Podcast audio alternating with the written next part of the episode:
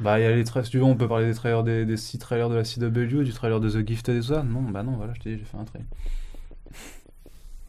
Ouais, bon allez.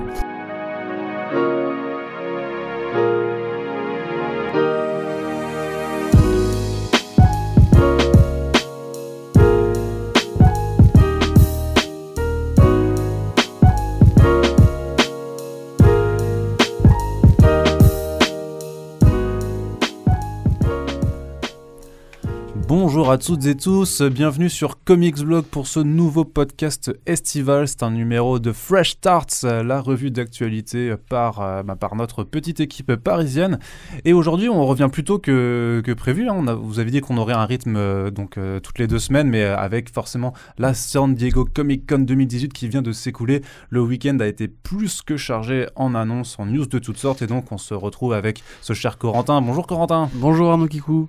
On se retrouve donc avec Corentin pour faire Voilà. le débrief. Euh, pour faire le débrief, non, je ne te demande pas si ça va, je le sais, je le vois à ton regard Ah. pétillant. Ça va bien. Donc on se retrouve, Je suis, je suis content d'être là. hein. ça se voit toujours. Pour Avec faire le débrief, donc, Au soleil. Oui, c'est 33 degrés, c'est... mais nous on est dans un petit studio, là il, est f- il, il fait frais, bien voilà. frais, on a un bac à glaçons euh, sur nos pieds et tout, c'est Tout assez... à euh, fait, ainsi qu'une magnifique bouteille d'Evian euh, au minéral naturel. Pas de marque, non On a le droit? Ouais, je sais pas, on n'est pas pas. sponsor non plus comme ça, mais Voilà, tout à fait. on se permet tout, on est des Ah. dingues. Oh là Allez, là, les allez. chiens. Allez, on embraye tout de suite du coup donc avec ce récap des annonces de la San Diego Comic Con. Donc on va pas toutes les faire parce qu'il y en a eu énormément forcément. Enfin voilà, c'est le principe de Fresh Starts aussi, c'est de faire un peu le tri dans les infos desquels on a envie de parler. Parce qu'il y a des trucs dont on s'en branle un petit peu. Par exemple, les trailers de la CW. Oh là là, voilà, je le balance comme ça. On est des Oh ouf. là. Donc on va commencer surtout par la partie comics. Alors la partie comics qui nous intéresse le plus puisqu'on s'appelle Comics Blog quand même. Je vais faire cette blague à chaque fois aussi. Les séries Et Digital fois, Originals. elle s'améliore et, Et- de plus en plus de gens rient au fond de la salle. C'est ça, je les C'est entends. J'entends ces petits retours, c'est MDR Arnaud, ta blague sur les comics. Ah, il a fait une blague sur les comics qui s'appelle Comics Blog. Voilà, C'était drôle. c'était trop Oh marrant. là là, dis donc. Du coup, de quels comics on va parler d'abord? On va parler de cette nouvelle initiative éditoriale de Marvel qui a trouvé quelque chose de super original, euh, disons-le sans ironie absolument aucune. Mmh. Les séries Digital Originals de Marvel. Alors, qu'est-ce que c'est que ces séries? J'ai l'impression que c'est un petit peu lié à un certain agenda euh, Ah. série télé. Comme tu vois le mal partout, c'est c'est pour ça. Euh, ouais, donc pendant la, la convention, tu as ce, ce- ce cher éditeur Nick Lowe qui nous a dit, euh, enfin qui nous a dit, qui a dit bien gentiment, euh, c'est drôle quand tu, on, on voit qu'une série télé sort, on remarque que les parutions en fait, du personnage concerné en numérique ont tendance à grimper. Ce qui, ce qui est étrange, tu vois, finalement, c'est la coïncidence est trop belle pour ne pas, euh, être pas en profiter. Et du coup, ouais, ils vont, ils vont créer comme ça une espèce de petit programme de nouvelles séries euh, digitales qui seront un peu différentes de ce qu'on a dans l'habitude. C'est qu'en général, les séries digitales, c'est un format de publication qui est souvent très horizontal avec euh, des titres un peu, on va dire, rebus, fond de tiroir, qui sont relativement indispensables et rarement en continuité. Là, les titres seront en continuité et ne seront pas les adaptations directement, enfin stricto sensus, de euh, les, des séries télé Netflix, évidemment. Alors ça concerne du coup Jessica Jones euh, de Kelly Thompson, ça concerne euh, Iron Luke Fist. Cage, Iron Fist et Les- très intéressant les Daughters of the- Dragon qui n'avaient pas eu de série depuis, depuis je crois la mini euh, de ce monsieur qui a fait Harley Quinn derrière, Jimmy Palmiotti et son collaborateur, tu vas m'aider, d'habituel. Amanda Connor Non, l'autre, l'homme. Frank Thierry? Non, l'autre. bah, C'est pas grave. Ah, Justin Gray, Justin pardon, bien Gray, sûr. merci, Oh là là. tout à fait. Je crois que c'était eux qui avaient fait cette série-là, qui était très Problème bien. de mémoire. Euh, du coup, ouais, c'est cool de les voir, euh, enfin de voir ces deux personnages-là euh, qui, grâce à Netflix, ont un peu plus d'exposition. Alors c'est Alors, qui sont ces personnages quand même, les Alors, Daughters of the sont, Dragon ce sont Misty Knight et, et Colin Wick, c'est-à-dire les deux sidekicks féminines, ou en tout cas les deux personnages féminins qui gravitent autour de l'entourage de Luke Cage et de Iron Fist et qui font partie des héros alloués. qui sont du coup normalement deux personnages qui servent dans le recouvrement de, de dettes. Tu sais, c'est ce qu'on appelle les, les assigneurs aux, aux États-Unis. C'est les mecs qui vont aller chercher euh, des, des, criminels, leur payer leurs dettes et en échange, ils vont après, plus tard, mettre un business pour la défense des droits et compagnie. Euh, du coup, bah, la première série était vraiment, vraiment très bien. Je suis content de le revoir. Je suis aussi content de voir que Luke Cage euh, a le droit à une parution relativement. Enfin, ça se présente bien, on va dire. Là, il y a une belle couverture et compagnie. Iron Fist aussi, c'est toujours bien de voir plus de Iron Fist. De voir la Ligne Street qui comme ça, se réorganise autour d'une espèce d'ensemble cohérent, rythmé, groupé. C'est juste bizarre qu'il n'y ait pas encore Daredevil dedans, mais ça va venir, je pense. Bah, Daredevil a déjà sa série, ré- a sa série régulière par Charles Soule, donc il n'y a pas de raison Oui. que ça intègre en fait un. Je veux dire, C'est- je pense que vrai. Daredevil a assez, largement assez d'aura pour se permettre une publication papier, C'est alors que là, on peut se dire que quelque part, ils évitent de prendre euh, le risque de, euh, de faire des flops sur la, la version papier, sachant qu'ils ont aussi un modèle de publication qui est assez rigolo, parce qu'en gros, c'est des numéros qui sont euh, De 40 doubles. pages. Voilà, c'est des numéros de 40 pages qui sont vendus euh, 5 dollars du coup, Tout à fait, ouais. ou, ou Sur 4 le dollars. Comixology, 5 dollars, ouais. Voilà. Et euh, c'est en fait ça c'est plus un c'est un fonctionnement un peu comme des saisons, c'est-à-dire qu'il y a trois numéros qui sortent, il y a un petit break, puis il y a de nouveau trois numéros qui sortent, donc ça Mhm. fait euh, une sorte d'album comme ça pour en fait euh, alors il y en a qui ont qui ont Et tous les trouvé un petit peu numéros, il y aura un, un paperback qui sera créé derrière. Ouais, c'est ça, ouais. Pour aller voir en VF, éventuellement à terme aussi. Ouais, et euh, il y en a qui euh, ironisent un petit peu en disant que du coup ça permet en fait aux séries de ne pas être annulées, mais juste à la saison de pas être renouvelées. Tu, si tu voir un petit peu la Ce nuance. c'est euh, une logique euh, machiavélique et implacable. On reconnaît bien là la malice de Marvel. Ah là là, c'est comme si fait. personne ne le faisait ailleurs, euh, mais euh, voilà. Ouais.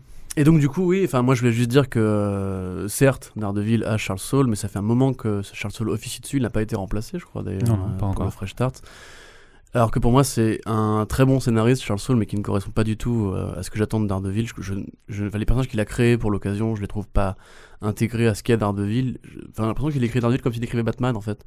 Et je trouve qu'il n'y a pas de cohérence euh, vraiment par rapport à ce qui s'est fait avant. Par rapport au très grand run qu'ont Jason Miller, de Bendis, Brubaker, Mark Wade et Anne Nocenti. Franchement, celui de Charles Soule, je pense que c'est un des, des moins bons, au sens où c'est vraiment euh, tout est out of character et tout fait que repomper ce qui s'est déjà fait avant. Bref, je ne vais pas faire la critique du Charlotte du run de Charles maintenant, mais juste pour dire que j'aimerais bien qu'il y ait aussi d'autres parutions séparées, comme il y a eu Kingpin et comme il y a eu Bullseye, pour euh, les fans d'Ardeville qui se font un peu chier en ce moment. Ok, et puis s'ennuient un peu, pardon, excusez-moi, je le dis de manière plus polie. Oui. Et puisque tu parlais de Batman, c'est l'occasion de faire Oh, une transition mais je te je te incroyable, ça, ça voilà. me fait très plaisir. Et je la fais puisque c'est alors c'est un autre projet, c'était euh, limite une arlésienne parce que c'est un projet dont on entendait parler régulièrement et notamment sur euh, Bleeding Cool depuis le relaunch des New 52. Donc c'est euh, le projet de Mark Silvestri, un des co-cré- co-créateurs d'Image Comics, sur un titre Batman. Alors c'est un titre Batman slash Joker euh, Deadly Duo. Mhm.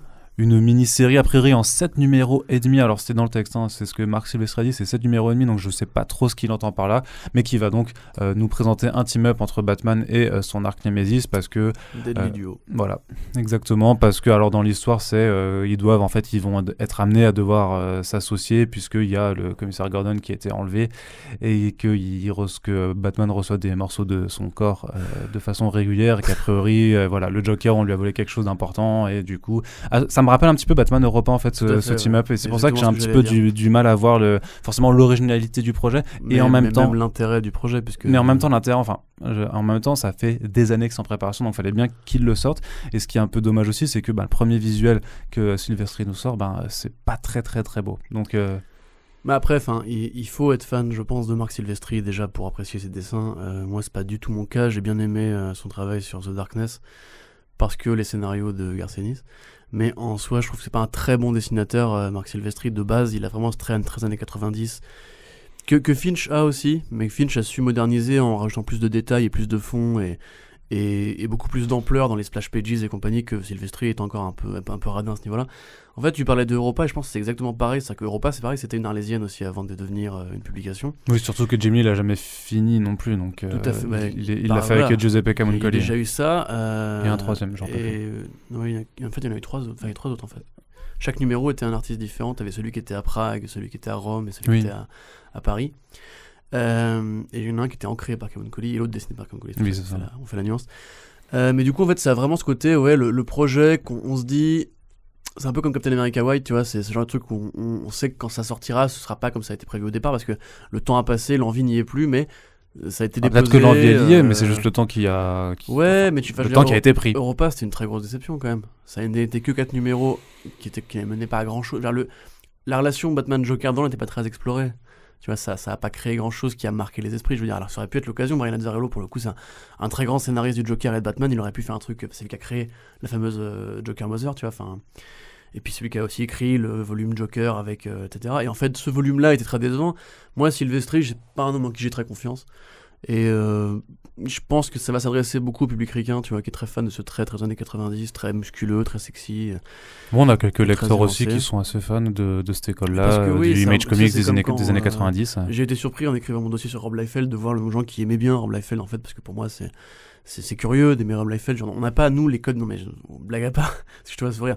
On n'a pas les codes de dessin, on va dire, qui qui, qui encouragent cette espèce d'école de, des épaules hyper carrées, du- des mecs qui courent en, parce dans qu'en- l'avion et En même temps, nous, on n'a pas connu clairement en tant que lecteur cette époque des années 90, des artistes superstars, des euh, millions de comics qui s'écoulaient juste sur le nom de, de ces artistes et de ce- quand même ce qu'ils ont apporté à l'industrie, parce qu'à l'époque, c'était quand même des, euh, quelque chose de neuf, c'était quelque chose de très, Ah oui, très sûr. prisé, tout ça. Mais je pense que nous, effectivement, on n'a pas forcément, parce qu'on l'a pas vécu en tant, que lecture, en, en tant que lecteur à l'époque même. Nous, on l'a avec un certain recul, avec l'évolution Mm. du dessin, avec l'évolution des mentalités aussi, Oui, puis qui était fidèle à une époque. C'était l'époque du héros musculeux à la Schwarzenegger, à la Rambo. et avec les poches partout. Et ouais, c'est ça. Et puis des, des babes à la, à la Pamela Anderson. Mais en fait, aujourd'hui, moi, le trait de Marc Silvestri, alors j'ai pas trop lu ce qu'il a fait. Hein, lu, regardez ce qu'il a fait récemment. J'avoue, je crois qu'il a fait du Batman d'ailleurs au début des, New 52. si Il, je a dû faire du. Black, bah, du Batman Black and White, non, à un moment ou à un autre. Euh, ça, c'est sûr, certainement, mais je, veux Mm. dire, je crois qu'il avait un passage sur Batman au début des New 52, à moins que je ne le confonde avec quelqu'un d'autre. Non, non, non.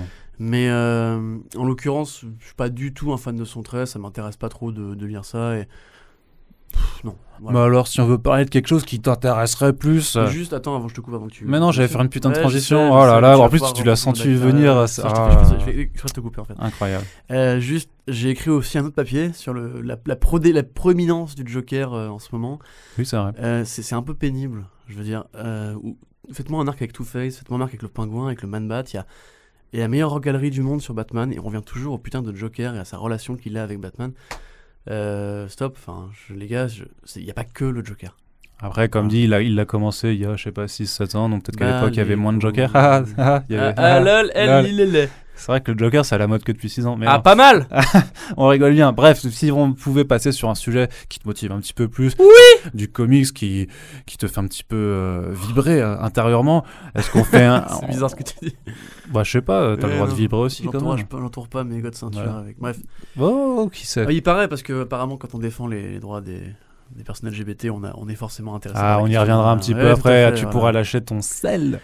Le Euh, sel sera présent. un petit peu plus tard, donc on va parler de Green Lantern par Morrison, The Green Ah. Lantern, arlésienne aussi, enfin non pas arlésienne, mais projet qui était quand même en rumeur depuis euh, pas mal de temps. Ouais, comme pour dix- ceux qui étaient plus attentifs. Morrison, euh, comme le Multiversity 2, comme. Bah alors, c'était quand même pas pareil que le, que le Multiversity 2 ou que son Flash, euh, ou que son Flash, euh, c'était un peu plus récent, mine de rien, mais donc il arrive sur The Green Lantern en novembre a priori Mhm. avec Liam Sharp au dessin, donc Liam Sharp qui était sur le Wonder Woman. Rebirth et qui a fait le euh, Brave and the Bold qui est en train d'achever sa publication.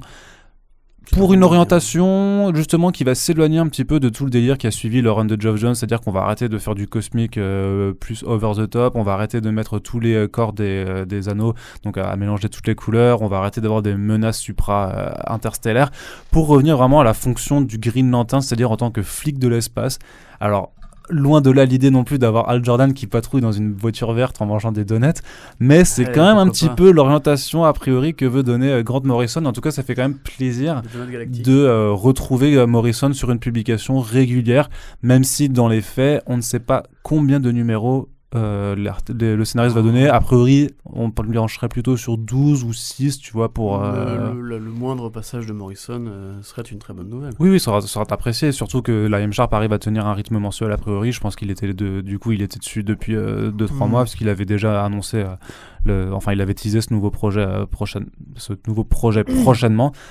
Du coup, c'est plutôt une bonne nouvelle de voir Morrison effectivement revenir euh, un petit peu sur DC Comics, sachant qu'il a produit parmi les meilleurs, euh, les meilleurs titres euh, chez l'éditeur ces dernières années. Effectivement, et euh, Green Lantern, je crois que c'est inédit pour lui. Oui. À part si on considère Bah, sa Justice League, évidemment. Mais... Oui, et Final Crisis aussi, je pense qu'il a euh, non, mais ça. Donc il a eu des œuvres de grande envergure chez Voilà, DC où forcément que- il a manié tous les personnages, Exactement. mais sur Green Lantern en tant que tel. Au, au vu de son, son impact en tant que grand chef de file de DC euh, à l'époque, effectivement, mais c'est vrai que, euh, je sais pas, je, pensais à Suprême en fait de Alan Moore, moi personnellement. Quand Alan Moore avait repris ce personnage euh, qui était inspiré par Superman et qu'il en avait créé une sorte d'hommage au Superman des années Silver Age. Pardon. Avec. euh, C'était le retour de, ce côté un peu naïf et très, très bête qu'il y avait à l'époque de l'éditeur Mort Weisinger. Je me dis que Morrison pourrait faire pareil, tu vois, avec Green Lantern. C'est-à-dire, en fait, revenir à l'époque où Green Lantern était juste un flic de l'espace et penser moins en termes horizontaux avec euh, 50 ouais, 50, 50 corps et compagnie, tu vois. Et pourquoi tu rigoles? Ça, parce que je veux dire, tu penses qu'il va tabasser des mecs euh, gratuitement et que le gouvernement le couvrira après ou pas? Enfin, que Ah, les gardiens le couvriront après. c'est pas trop le genre qui met du, du politique frontal dans ses comics, mais euh, ce serait intéressant. Mais euh, voilà, peut-être que ce sera pas. Al- ah, attends, il faudrait faire une blague avec Ben Halal, tu vois, Ben Halal Jordan, tu vois, ce serait. Ben Al Jordan, ouais. Ben Halal Jordan, voilà, c'est bon là Allez les gars, on remballe Non, mais Bref, du coup, je verrais bien, genre ça, ouais, Grant Morrison qui rendrait hommage comme il a toujours fait à la continuité. Peut-être pas pour une Green Lantern Révolution, mais du coup, s'il pouvait revenir ouais, à l'esprit vraiment euh, un peu cheesy, cosmique, Star Trek, des premiers Green Lantern, avec plus de monstres colorés et compagnie, moi ça me ferait très plaisir. Parce que euh, ça fait un bail que je lis plus trop de Green Lantern et je me fais un peu chier sur cette licence. Je m'ennuie un peu, j'arrête de dire les gros mots. Faudrait, ouais, faut que. Euh, ouais, mais voilà. Euh, je le reconnais. Et du coup, de toute façon, Grant Morrison, que ce soit pour 10, 15, 12, 20 numéros, c'est toujours une bonne nouvelle. C'est, euh, ça ramène un peu de, de, de vraie qualité chez DC à une époque où Scott Snyder commence vraiment à s'infecter partout, comme l'agent Smith dans la Matrix. du coup, euh, voilà, moi je suis content qu'il re- il reste des contre-pouvoirs euh, de qualité à, à cet homme que je n'aime pas. C'est dit, c'est fait. Voilà. Et autre projet, il y a quand même, bon, c'est une plus petite annonce, on va dire, par rapport à la renommée de Grant Morrison. Il y a quand même Kelly Sue Deconic euh, qui arrive sur Ah, Aquaman. Kelly Sue. Kelly Donc. Kelly Sue Deconic, Beach Planet, Oui, entre euh, autres. Sex Criminals. Sex Criminals. enfin en co-scénariste avec Matt Fraction, son mari. Bah, euh, Kelly Sue j'ai l'impression que ça, ça passe ou ça casse en fait. C'est euh, Beach Planet, c'était l'idée était vraiment très intéressante, ça a vite tourné en rond. Euh, elle- tu m'as dit qu'elle écrivait quoi là, là? Aquaman. Aquaman, ouais. Aqua, c'est pareil, Aquaman, ça fait un bail que c'est un peu. euh, Oh, le droit de. Dan, de Dan Abnett est quand même assez solide Bah, sur la il- durée. Sur, ouais. vu la durée que ça fait, c'est quand même plutôt. Moi, je trouve que c'est toujours très intéressant à il, suivre. il- il a été Plutôt loin, mais euh, j'ai l'impression d'avoir déjà lu tout ça en fait. C'est le problème d'Aquaman, c'est que tu peux pas vraiment euh, te détacher de- des, des images d'Épinal qui gravitent autour du personnage, tu vois. Ça va toujours être euh, soit la relation politique qu'il a avec la surface, Mhm. soit un combat avec Black Manta sur ah mon père, mes couilles, Après, là, ça a l'air d'être plutôt orienté sur une sorte d'origin story parce que ça arrive en fin d'année et juste à Mais temps en fait pour le, pour Pourquoi le, pas, le là, film. Parce que c'est vrai que Aquaman n'a pas trop eu droit à, c'est à, à l'emballage euh, qu'a eu, Wonder Woman avec Earth One, euh, The First Amazon et Princess of Themyscira, tu sais, qu'il y avait eu à l'époque en, en, en jumelé, enfin, en, en triplé même, qui, est trois, très- qui étaient trois, trois très bons volumes. Tu vois, tu vois de quoi je parle? Oui, je vois, oui. oui. Trois, trois, Mais ça, c'est juste pas le, ton- le titre, c'est pas le titre exact, mais euh, je vois de quoi tu parles. Euh, non, c'est pas Princess of Themyscira Non, non, c'était autre chose. Ok, d'accord. Bref. Il y avait donc- The True Amazon de Jill Thompson, par exemple, tu vois. Mais je l'ai dit. Ouais, mais alors, mais il y avait pas de Princess of Themyscira. Mais si, la mini-série numérique, euh, enfin la série numérique qui était. euh, Ah non, non, non, non, non, non, non, non, oui, oui, par les, euh, par les, oui, oui, euh, ok, je vais retrouver le nom, je Ouais. me rappelle parce que par les deux auteurs qui devaient en faire une suite et qui ont été évinctés après Tout parce que son, ils avaient, ils avaient ragé contre la série euh, Amazon, euh, la Odyssey of the Exactement. Amazon. tout à Oui, oui, fait. je vois. Donc, The Legend of Wonder Woman. Exact. Voilà. Et voilà. Et les gars, alors c'est pas ça le meilleur. Donc euh, juste ouais, je suis content justement de voir qu'Aquaman enfin, profite enfin d'un peu d'engouement éditorial parce que je pense qu'il y a un, un héros qui pourrait raconter plein de trucs. Tu vois, tu peux faire de la fantasy avec Aquaman, tu peux faire des récits d'horreur dans l'eau avec le fameux pitch de The Trench. de The Trench, mais pas que. Je veux dire, je pense Mm. aussi, tu vois, justement à Snyder qui avait fait son truc euh, d'horreur sous-marine là. J'ai une mémoire affreuse aujourd'hui, c'est incroyable. Euh, Chez Vertigo, avec Sean chez Murphy, hein. Vertigo, Sean Murphy. Voilà. On retrouvera. Ce truc-là, avec des monstres sous-marins, à la Lovecraft et compagnie, tu peux faire d'ailleurs des récits à la Lovecraft avec euh, Aquaman, c'est possible aussi. Ah, bien sûr. Tu peux faire du politique, tu peux faire juste du super-héros classique, tu peux faire pareil, c'est un hommage au Silver Age, avec toute l'histoire qu'il a derrière, à la limite une série comique, etc., ou parodique, euh, à la Miracle Man et compagnie. Euh, du coup, tu peux faire plein de trucs vraiment intéressants avec lui. Je trouve qu'on se- on, on revient toujours aux mêmes choses, euh, à une espèce comme ça de, de surface, sans jeu de mots, euh, sur en fait les idées que, qui l'accompagnent. C'est-à-dire qu'en gros, c'est un roi, c'est un amoureux, il a une histoire compliquée avec tel ou tel vilain. Du coup, c'est toujours soit shakespearien, soit politico-fantaisiste. Est-ce qu'elle a fait Abnett aussi d'ailleurs Mais du coup, ouais, moi je pense qu'il y aurait. euh, y a un million de choses à faire avec Aquaman, tu vois. Il y a vraiment. Et, du coup, j'ai très hâte de voir ce que l'engouement pour le film pourra amener comme nouvelles idées, parce que c'est souvent là en fait que l'éditeur, DC Comics en l'occurrence, ou Marvel, hein, euh, se motive pour faire un peu des trucs différents quoi. Et donc, le titre de, de Scott Snyder et Sean Murphy, c'était The Wake. The Wake Voilà. Exact, c'était Petite bien au début et mémoire, à euh, la fin. Exactement. Et du coup, je t'ai entendu dire le nom de Miracle Man Oh, euh, dans ton discours. Du coup, ça, ça, ça disons que je peux faire une transition. Ah, bah, voilà, alors Miracle Man de Neil Gaiman, ça aussi, ça avait été annoncé déjà l'année dernière. Du coup, ça a été réannoncé et c'est officiel maintenant. Ça va arriver l'année prochaine. Alors Neil Gaiman, Miracle Man. Ça, déjà ça rime, donc c'est quand, même- quand même pas mal. Je suis poète, j'ai fait des études de poésie. Et du coup, euh, Corentin, toi, ça t'enjaille même, je dirais. oui, tout à fait. Euh, bah ouais, parce que Miracle Man, bon, pour ceux qui ne savent pas, c'est euh, un personnage qui est très très important à, à l'échelle des comics. C'est un peu, on va dire, euh, c'est un, c'est un peu l'équivalent de. Pas comment dire ça. Comme Valérian pour Star Wars, vous voyez, c'est un petit peu comme. euh, S'il n'y avait pas eu Valérian, il n'y aurait probablement pas eu Star Wars comme ça a été créé. Du coup, il n'y aurait pas eu tout l'impact qu'il y a eu Star Wars derrière sur le, sur le monde de la fiction. Mais disons qu'en fait, euh, Miracle Man, donc Marvel Man à l'époque, c'était un- une série de Marvel UK. Donc euh, scénarisée par. Bon, au départ, en fait, c'était.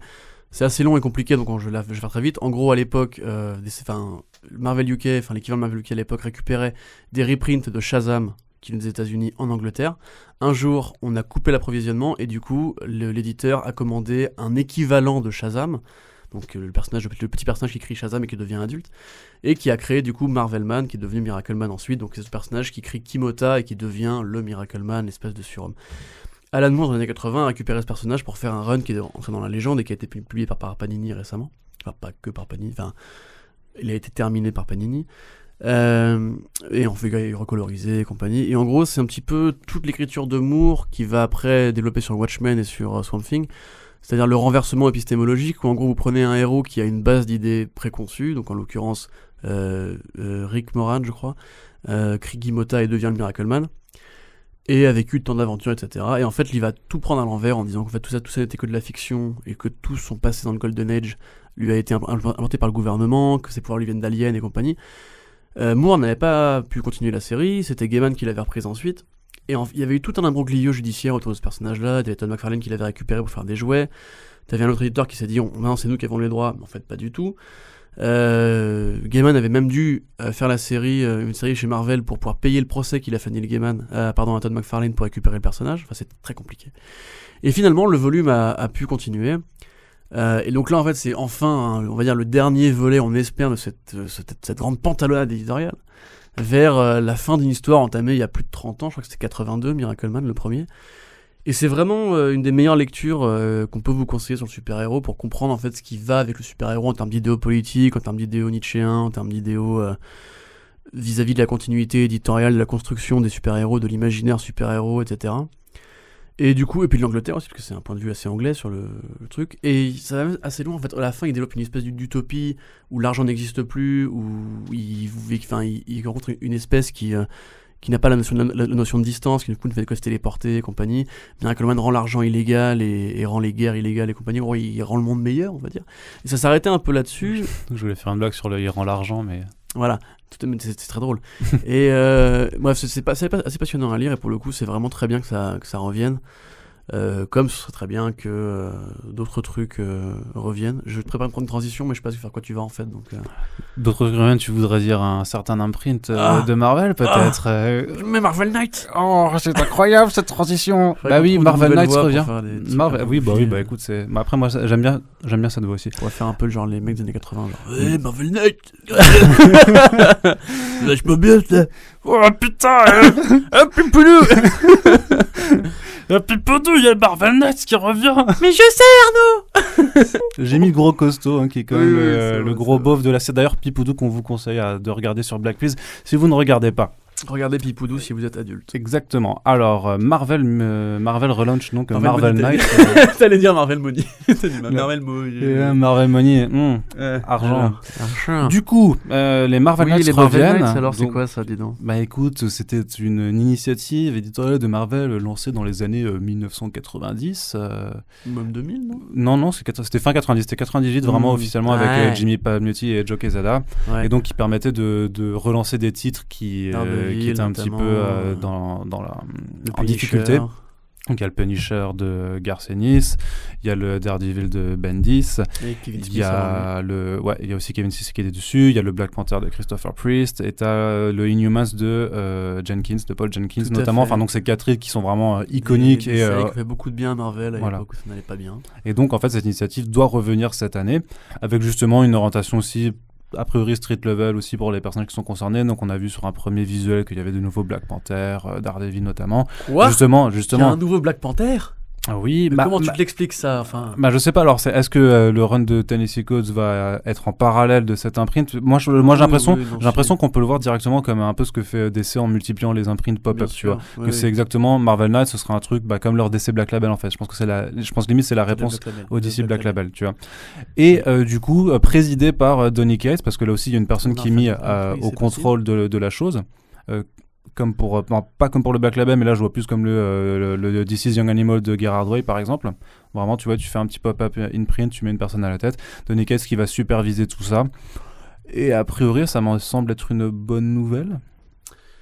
Euh, oui, enfin, dans la mesure du possible, tout ce qui euh, encourage la création hors continuité est une bonne nouvelle parce que ça permet de. Alors, hors continuité, par contre, c'est pas encore Enfin, oui, pardon, je, veux dire tout ce qui encourage la création hors euh, ongoing et donc sans penser en termes d'univers partagé, de conséquences et d'endroits pas tuer de personnages ou de créer des, événements qui auront un impact trop lourd après sur les runs suivantes parce qu'on l'a très bien vu récemment avec le Fresh Start où en gros on a beaucoup eu on a beaucoup de trucs qui avaient été faits par les scénaristes qui ont été gommés parce qu'il fallait revenir à une sorte de tronc commun.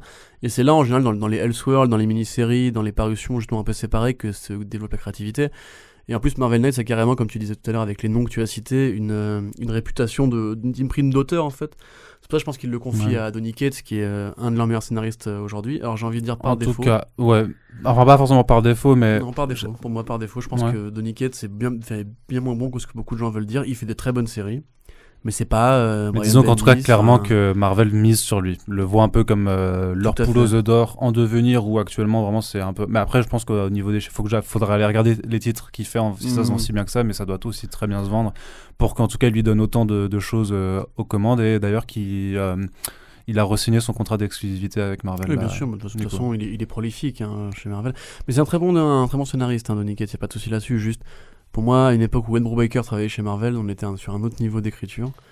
Euh, mais tu vois, c'est comme comparer, euh, c'est comme comparer, tu vois, Damso et et je ne sais pas moi, Isha, tu vois. Donc euh, t'as deux bons rappeurs, mais t'en as un qui rappe et l'autre qui chante, tu vois. Donc c'est pas exactement la même, le même style musical. Hmm. Et je dirais que Donny Cates, justement, c'est un très bon exécutant, mais c'est pas un très bon auteur en fait.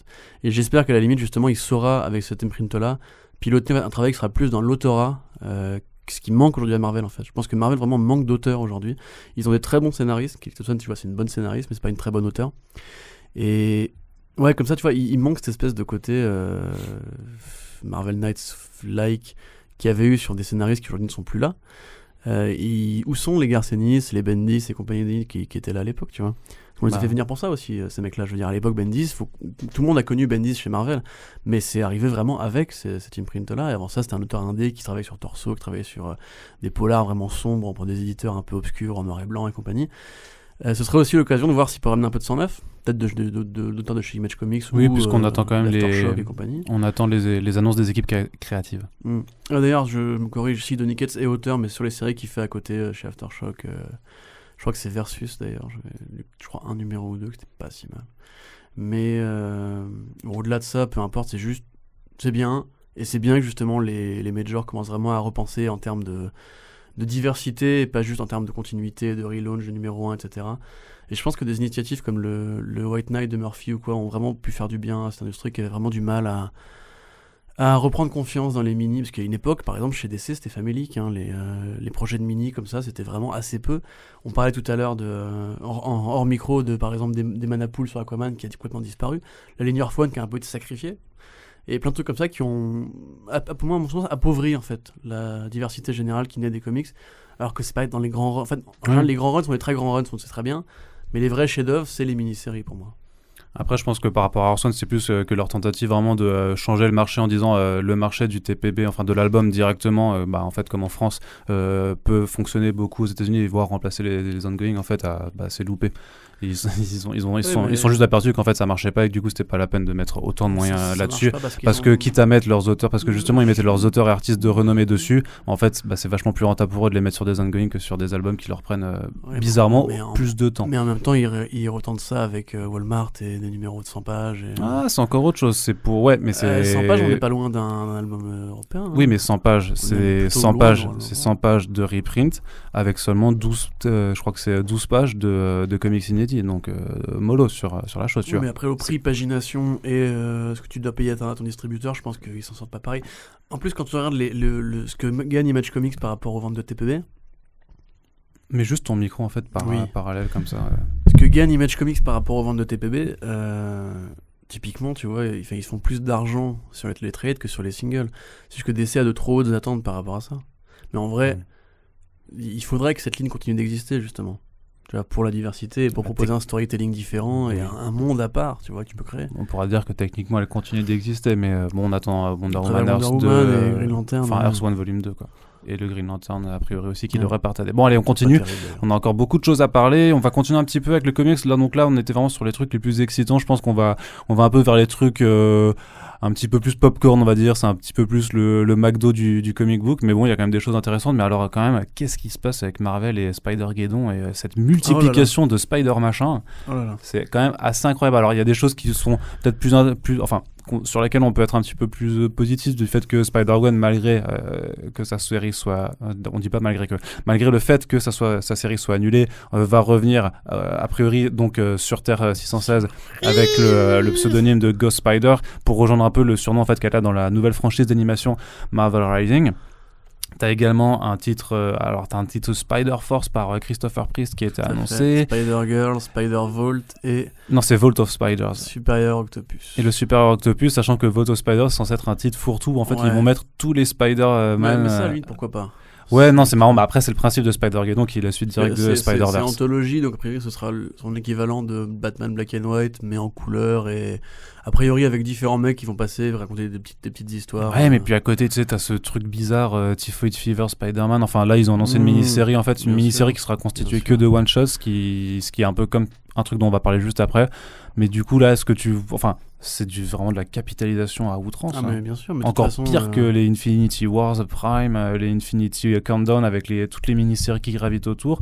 C'est-à-dire que je pense que l'event sera à peine terminé, qu'on a en fait une sorte de mini-event, un Spider-Event à côté qui aussi multiplie les titres pour. Euh, mais vendre du papier. On, en a parlé la, semaine dernière, enfin il y a deux semaines, mais. C'est pour vendre du papier. Tout à fait, mais euh, en même temps, il faudra bien chauffer cet hiver, hein, mais. mais euh, enfin, Marvel n'a absolument rien euh, retenu de sa politique ces dernières années, c'est-à-dire qu'en gros, il continue de multiplier des titres et des micro-événements comme The Hunt for Wolverine et comme Spider-Geddon. Mais en l'occurrence, en plus, c'est tellement facile de voir comment ça s'est orchestré, je veux dire. T'as deux personnes, Phil et Chris Miller, qui voulaient faire leur film d'animation Spider-Man. Et Marvel, au lieu d'avoir la décence de juste, je ne sais pas, euh, relauncher Miles Morales ou de proposer une, mini-série sur les origines de Miles Morales, tartine sur l'idée, parce que évidemment, Into the Spider-Verse, New Generation, comme vous le savez, d'où son nom l'indique, parle du Spider-Verse, donc de ce concept qui a été créé par Slot et compagnie, des Spider-Man de différentes euh, terres parallèles, donc qui a été aussi inspiré par euh, DC Comics, la stratégie de Morrison et compagnie pour les, les différentes déclinaisons. En fait, c'est un gimmick. toute l'histoire de DC Comics, c'est du multivers. C'est un, hein. gimmick des comics depuis les années 50. Marvel s'est émerveillé en sursaut en disant oh, on va faire pareil avec Ghost Racers, et etc.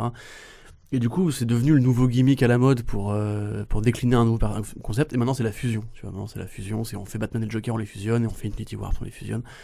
Et en fait, tous ces mecs, tu veux, qui font des grandes écoles de marketing et qui vont travailler pour des grandes boîtes comme Disney et Marvel, t'as l'impression sont des enfants. C'est genre vrai.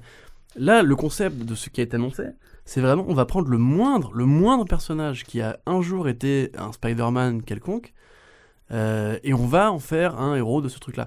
Là, ils ont aussi annoncé la résurrection des What If. Avec, euh, oui, c'est vrai, ouais. Tu as déjà sur les 6 What If qui ont été lancés, tu as deux What If Spider-Man. Un où c'est Flash Thompson qui va être euh, le porteur, enfin comme si l'araignée l'avait mort de lui. Et l'autre où, quand Spider-Man s'aperçoit que son oncle a été tué par. Euh, enfin, son oncle Ben a été tué par euh, ce type qui l'a tué. J'allais dire Joe Chill, n'importe quoi. Non, non, non. il devient le Punisher. Il devient le Spider Punisher et il se met un plastron sur la tombe. déjà, ça c'est stupide, mais en crevé. Enfin, pardon, excusez-moi, c'est bête. Mais t'as comme ça une espèce de multiplication d'un truc qui pourrait juste être un bel événement, un bon film, on se régale et compagnie.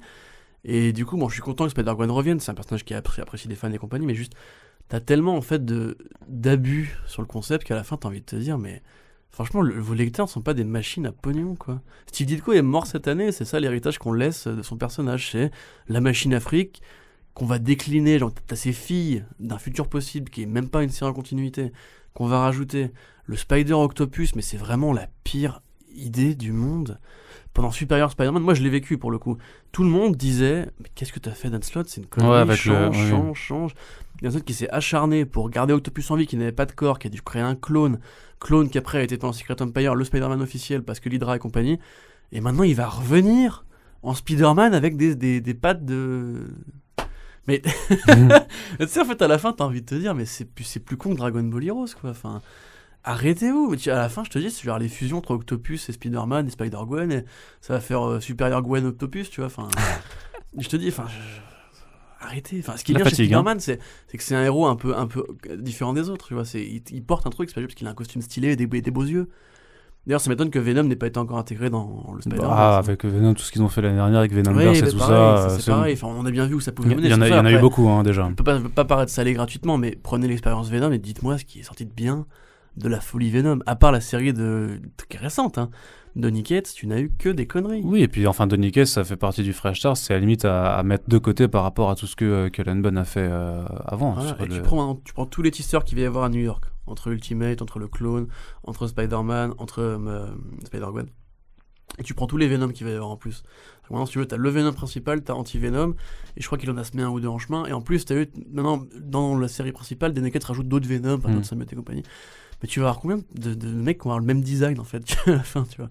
Ils, vont avoir tous le même truc, euh, avec la, la, peau qui colle et les gros yeux. Enfin, c'est nul. Enfin, je veux dire, dans Thor, il a pas créé 50 Thor. Il y a, d'autres Thor, mais il n'y a pas 50 Thor qui se réunissent pour. Euh, bah, le, concept, mais j'ai pas dû le lire. Le, concept euh, est moins, comment on dit, est moins marrant, et moins fun, et moins euh, insane, comme on dit aux États-Unis, parce que c'est toujours le même délire. Tu vois, c'est, mm. ce délire de du pur entertainment que nous, petits Français, comment dire, élitistes, hein, voilà. D'ailleurs, j'ai pas vu le 2099 qui était, enfin, il avait pas l'air annoncé sur. Bah, il est dans Spider-Geddon, il me semble quand même. Hein. Ah ouais Parce, que, tu parce qu'il y a Spider... Faut pas oublier Spider-Geddon qui sera l'event principal. qui sera... Spider-Man noir, il y aussi, je me Oui, t'as le Spider-Man de, de la version PS4 aussi. allez, on, fait on met tout le monde. Ah, on se fait kiffer. Ils ont inclus tout le monde, n'oublie pas de. Enfin, non, c'est. Arrêtez-vous. Enfin, je voilà. Non, mais ce qui me fait marrer, parce que tu parlais des fusions et tout ça, et à côté, t'as as quand même Scott Snyder qui a annoncé son nouveau projet chez DC Comics, du coup, euh, qui est de faire une mini-série sur le Batman Who Loves, justement, donc qui était la fusion du Batman et du Joker, sachant qu'il euh, il va créer un nouveau euh, Chevalier Noir, un nouveau Dark Knight pour cette mini-série qui est justement une fusion de Batman avec le Punisher, c'est-à-dire que se serait-il passé sur une des terres du Dark Multiverse si, Batman, si Bruce Wayne, au le moment où Joe Chill bute ses parents, bah, reprend le gun et bute Joe Chill en retour direct ben voilà, ça donne un, un Batman qui euh, porte euh, ah, moult flingues. Le Batman euh, de Booba dans le clip Gotham. C'est ouais, mais je pense que c'est vraiment que ce sera un peu dans, dans ce oh, délire là quoi.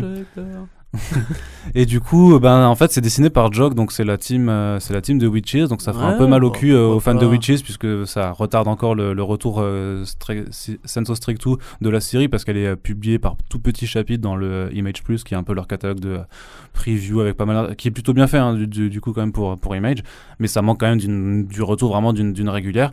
Et Jog dessine bien, et Jog ça va faire plaisir de retrouver sur Snyder. et puis, il dessine mieux que bien quand même. Oui, non non mais euphémisme. Hein. Et de voir Snyder et Jock se, se, revenir ensemble pour faire un titre a priori qui aura une portée horrifique mmh. vachement plus prononcée, c'est cool.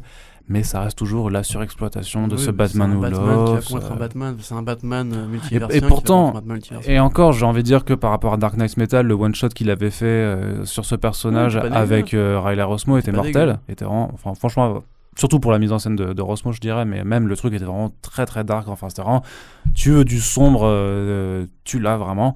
Donc j'imagine que là, ça pourrait être bien aussi. Je crois pas qu'il l'a annoncé dans le Black Label du coup. Je crois que c'est juste un, un, à côté comme ça. Donc je sais pas dans quelle mesure ils pourront aller vraiment dans des délires ultra, ultra gore. Bah, le, Dark Multiverse est en continuité, donc c'est pas du Black Label. Mais euh, moi, vraiment, euh, honnêtement, l'idée me, me déplaît pas à partir du moment où Tank Snyder fait ce truc dans son coin et, et ne pollue pas le tronc commun en, faisant par exemple du, du Batman Joker le grand vilain du prochain de Justice League, moi je suis très content, il a pas de souci. Et puis c'est un mec qui, qu'on l'aime ou qu'on l'aime pas, et je ne l'aime pas, euh, amène au moins des idées neuves. Bon, c'est pas des idées tout à fait neuves, puisque ça reste des idées de fusion d'autres concepts. Oui, C'est- que le design est très inspiré des, euh, des idées scratch. des Dark. Judges de, de Judd. Mais Mais par exemple, tu vois, son, son projet sur Justice League est pas idiot, puisque tu sais, il avait dit genre que sur chaque arc de Justice League, il prendrait deux personnages et il les moderniserait. Enfin, il, il- non, il ajouterait des nouveautés, pas il les moderniserait, ils sont déjà modernes. Euh, mais là, typiquement, moi, ça me dérange pas du tout. Le problème, c'est juste que en fait, j'aimerais bien voir bah, Scott tu iras pas le Snyder. lire en fait. Oh, je jetterai un œil au premier numéro, mais enfin, quand même, Jock, euh, je suis un peu obligé. Mais juste, euh, j'aimerais bien voir Scott Snyder si tu veux reprendre ce qu'il faisait à une époque, c'est-à-dire juste des. Ne Pas chercher à chaque fois à réinventer la roue, tu vois. Pas chercher à chaque fois à faire un truc complètement hors norme. Ouais, mais c'est son- malade Et Mais à la fin, t'as juste envie de lui dire, tu veux pas, je t'écris une histoire normale. Witches, c'est une histoire normale, tu vois, c'est une histoire d'horreur standard qui ne voulait pas réinventer la roue, et ça marchait très bien. Mais c'est son credo de toute façon maintenant, tu le vois bien, il fait le spectre invisible avec les Green Lanterns, il, Ouais. fait la Steel Force euh, pour, Bon, euh, pour Flash. C'est euh, pas dégueu, c'est pas dégueu, c'est juste. oh, c'est un peu, un con quoi. Oui, c'est super con. Mais j'en ai bien conscience que c'est con.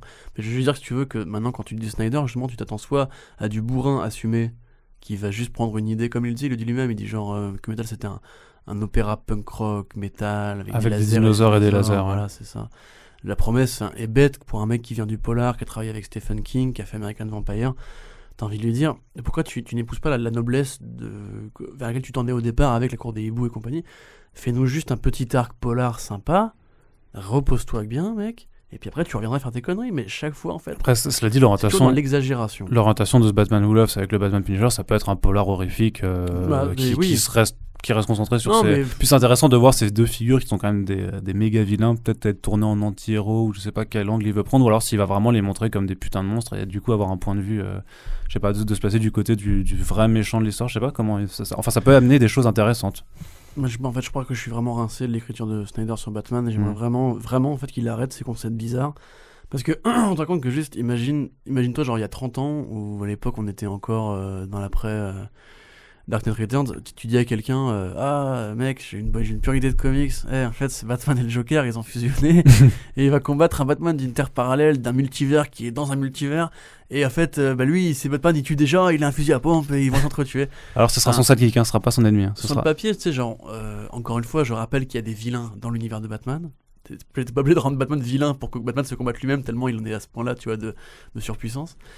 C'est ça, en fait, tu sais, à une époque, on avait dit, genre, pendant euh, la saison de Daredevil où il affrontait le Punisher, et t'avais Civil War en parallèle et BVS qui devait arriver. Et en fait, on disait, on a tellement oublié qu'il y a des vilains dans chaque comic qui sont tellement, genre, bolossés qu'en fait, maintenant, les héros se battent entre eux. Mais en fait, c'est pire, c'est que maintenant, le héros se bat avec le héros. Mm. Tu vois, et chez Marvel, ils font des fusions de héros entre eux qui vont probablement se taper dessus aussi. Enfin, vous voulez pas juste écrire des comics normaux, en fait, où il n'y a pas un, un gimmick ou un concept à la clé? Alors est-ce que c'est parce que justement le lectorat est bla... enfin pas blasé mais de moins en moins impressionnel qu'il faut absolument chercher le truc le plus fou et le plus tordu pour attirer l'attention, mais ne serait-ce qu'attirer l'attention et entraîner ses lecteurs pour qu'ils aillent dépenser leurs 4 Mhm. dollars dans des comics. Moi, je pense que c'est plus les Et justement quand, quand tu ouais ou des scénarios, je sais pas. Faut- faudra, faudra voir aussi au niveau de l'éditorial en fait euh, qui leur demande ça. C'est aussi un grand dépressif et je pense qu'il a envie de marquer son, Oui oui mais euh, non mais au-delà son de... run d'une grande empreinte, tu vois. Non, mais. Au-delà de la dépression, il faut aussi voir au niveau de l'éditorial comment c'est géré. Genre, parce qu'on on on n'est pas sûr que ces idées de fusionner les personnages, tout ça, ça vient pas de, ben, de CBC Bouski et de Dan Didio qui fait Ah les gars, j'ai une super idée, on va fusionner tous nos persos, c'est trop marrant les gars, vous allez voir. Non, tu enfin, pour le coup, Snyder, c'est lui qui a vraiment piloté Metal. Le, le concept. oui, mais il en a discuté, il a forcément discuté avec les avec l'éditorial dessus. c'est- le futur Chief Creative Officer. hein. Bah, ça me permet d'aller un peu dans une transition alors, parce qu'on a quand même passé beaucoup de temps sur lui. On amusé. Effectivement, a priori, Snyder, c'est quand même lui qui est en train de mener la barque d'essai, en tout cas sur ses gros événements, sur ses grosses choses. Et à côté, Geoff Jones m'a un peu mis de côté, mais pourtant, a, il a Ah. profité de la SDCC. Jeffrey. Jeffrey, euh, Jeffrey. il en a profité pour nous remettre des glaçons et nous faire part un petit peu de, de ses projets. Euh, enfin, des Ah, projets il qui étaient. café là, Voilà. Glaçon. Ça, C'est c'est des projets qu'il avait déjà annoncés, dont on était déjà au courant de l'existence, mais qui se sont un peu plus concrétisés. Comme C'est-à-dire, par exemple, par exemple, les Three Jokers. les Free Jackers. Mais c'est complètement incroyable de faire un Eh, truc avec juste des Jokers dessus, tu, Tu vois. passes pour un bolos. Pour un bolos. non, j'avais fait Pardon, un, un accent à l'anglaise un Il peu. est, il est merveilleux. Mais bon. Donc les Three Jokers qui arrivent, donc euh, illustrés par Jason Fabok. Les trois plaisantins. Exactement, là c'est un effectivement quelque chose qui est dans le Black Label. C'est Fabok? C'est Fabok qui illustre le Oh, tout. Non, mais ça va être mortel. Non, mais l'équipe créative elle est monstrueuse. hein. Donc. Le concept, le concept est quand même super intéressant, même si c'est du kit to do parce qu'ils nous l'utilisent quand même depuis deux ans avec la fin de Justice League. C'était dans Justice League Darkseid War. 50 et le DC Universe Rebirth 1. Euh, donc ça fait très très longtemps qu'on attend qu'il y ait des réponses euh, à cette question. Donc en trois grands numéros de un peu de 40 pages, il me semble, qui seront publiés dans un format prestige de luxe, parce que c'est comme ça dans le Black Label, on s'autorise un petit peu les, les, caprices de tous les auteurs, et surtout que ça va permettre de les vendre plus cher. Oh oui Parce qu'on kiffe l'argent. L'argent des abonnés. Et du coup, euh, qu'est-ce que... Bah on n'en sait pas plus? Ah. mais Fabok a quand même euh, dévoilé donc euh, la première couverture, donc effectivement il y a trois Mm. putains de jokers sur cette image. Donc euh, Ah. l'excitation est quand même là. Et ce qui est quand même pas mal, c'est que, enfin, il y a deux choses à dire quand même avec surtout ce passage dans le Black Label, c'est que d'une part, donc ça permettra une meilleure liberté de ton, mais surtout si jamais la sauce ne prend pas, bah ils pourront toujours dire ouais, mais en fait c'est en en continuité, continuité. les gars. Sauf que Jason Fabok a quand même précisé que c'était bien canon et tout ça, et puis il y a pas de raison parce que c'était quelque chose qui était apparu. Pardon, oups, j'ai renversé un gobelet. Pardon, ah ouais, tout le monde s'est effrayé. Les auditeurs aussi, j'ai entendu faire Ah, au secours.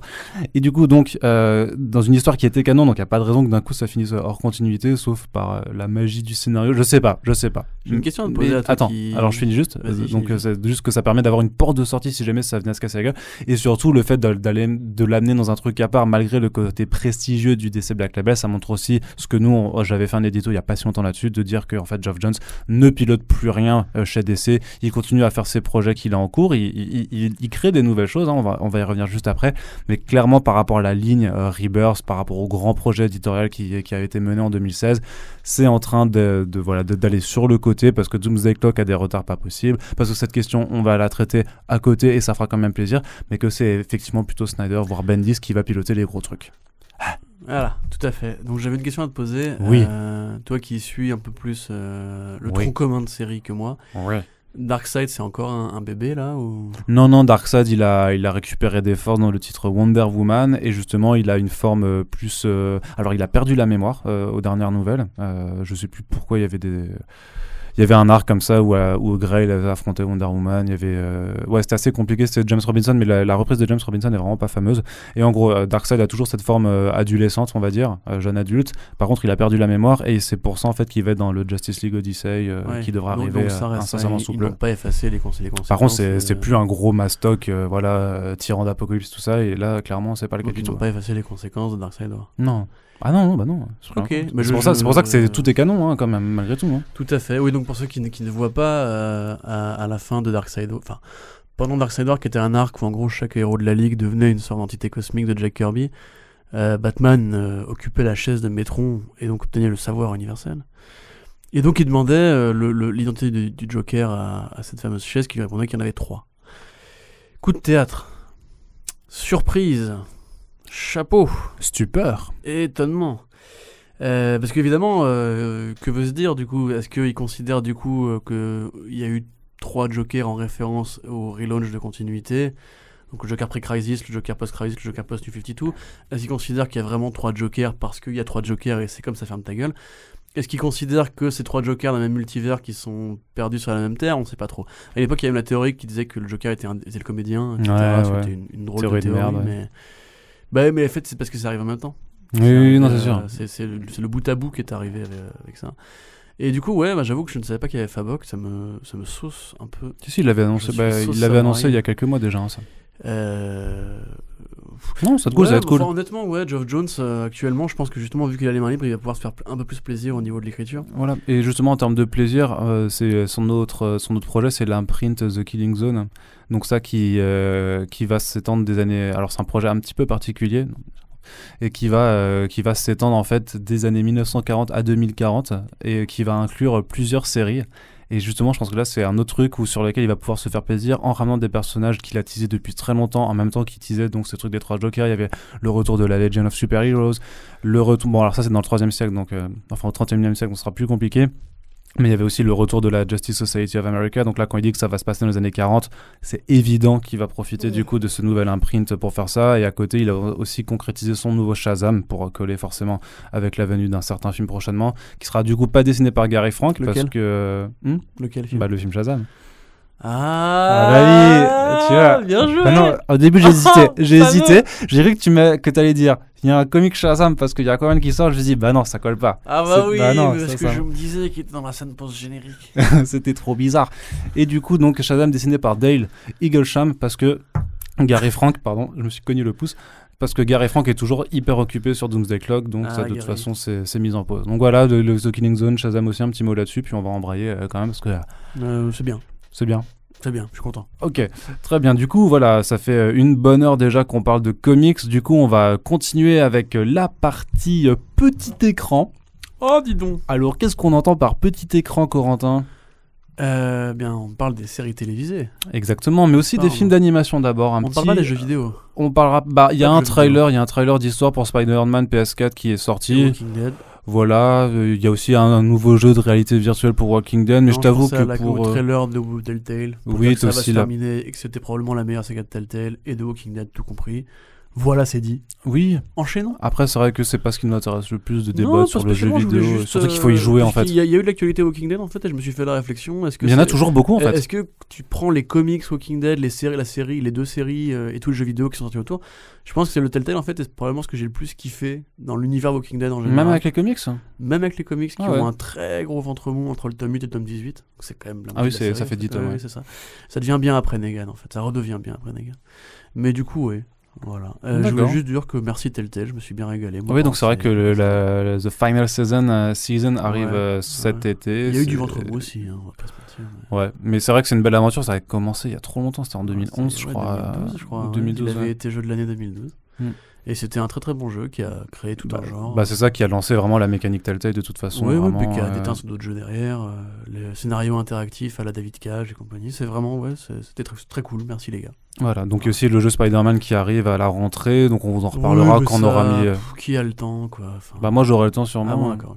ok. et euh, Ah, on, en, rep- répondu, on en reparlera à, à ce moment-là. Mais du coup non, je voulais juste faire un petit point sur les films d'animation parce que euh, les films d'animation DC c'est quand même, même si leur qualité est, euh, Fluctue. fluctue, voilà, on peut en discuter. Il y a des choses bien, des choses moins bien. Mais à chaque fois la SDCC en tout cas là, là où ils sont vachement carrés, et vachement cool, c'est qu'ils font leurs annonces de prochains films d'animation. Donc on sait qu'il y a The Reign of Superman qui arrive euh, l'année prochaine, qui est donc la suite de The Death of Superman, qui est sorti aujourd'hui en version numérique euh, aux États-Unis. Ouais. Ça arrive un peu plus tard en France, donc euh, on- je sais pas si on se permet Je faire. sais ce euh, que je fais ce soir. Bah moi je l'ai fait. euh, en- en- alors on va dire, disons que. Tu euh, veux nous raconter ta vie sexuelle hein, non, non, non, c'est pas ça. Je je m'achetais un regard, genre. euh, non, non, non, je voulais dire qu'un certain oncle américain en fait a, Ah, mais oui, oui, Samy, oui. a, a- a perdu une copie de ce film depuis trois Ah, semaines en fait. Je crois. euh, en fait, il y a eu un gros leak euh, débile, donc Mm. voilà. On ne vous incitera forcément pas, pas à suivre ce leak, Tout mais à fait, non.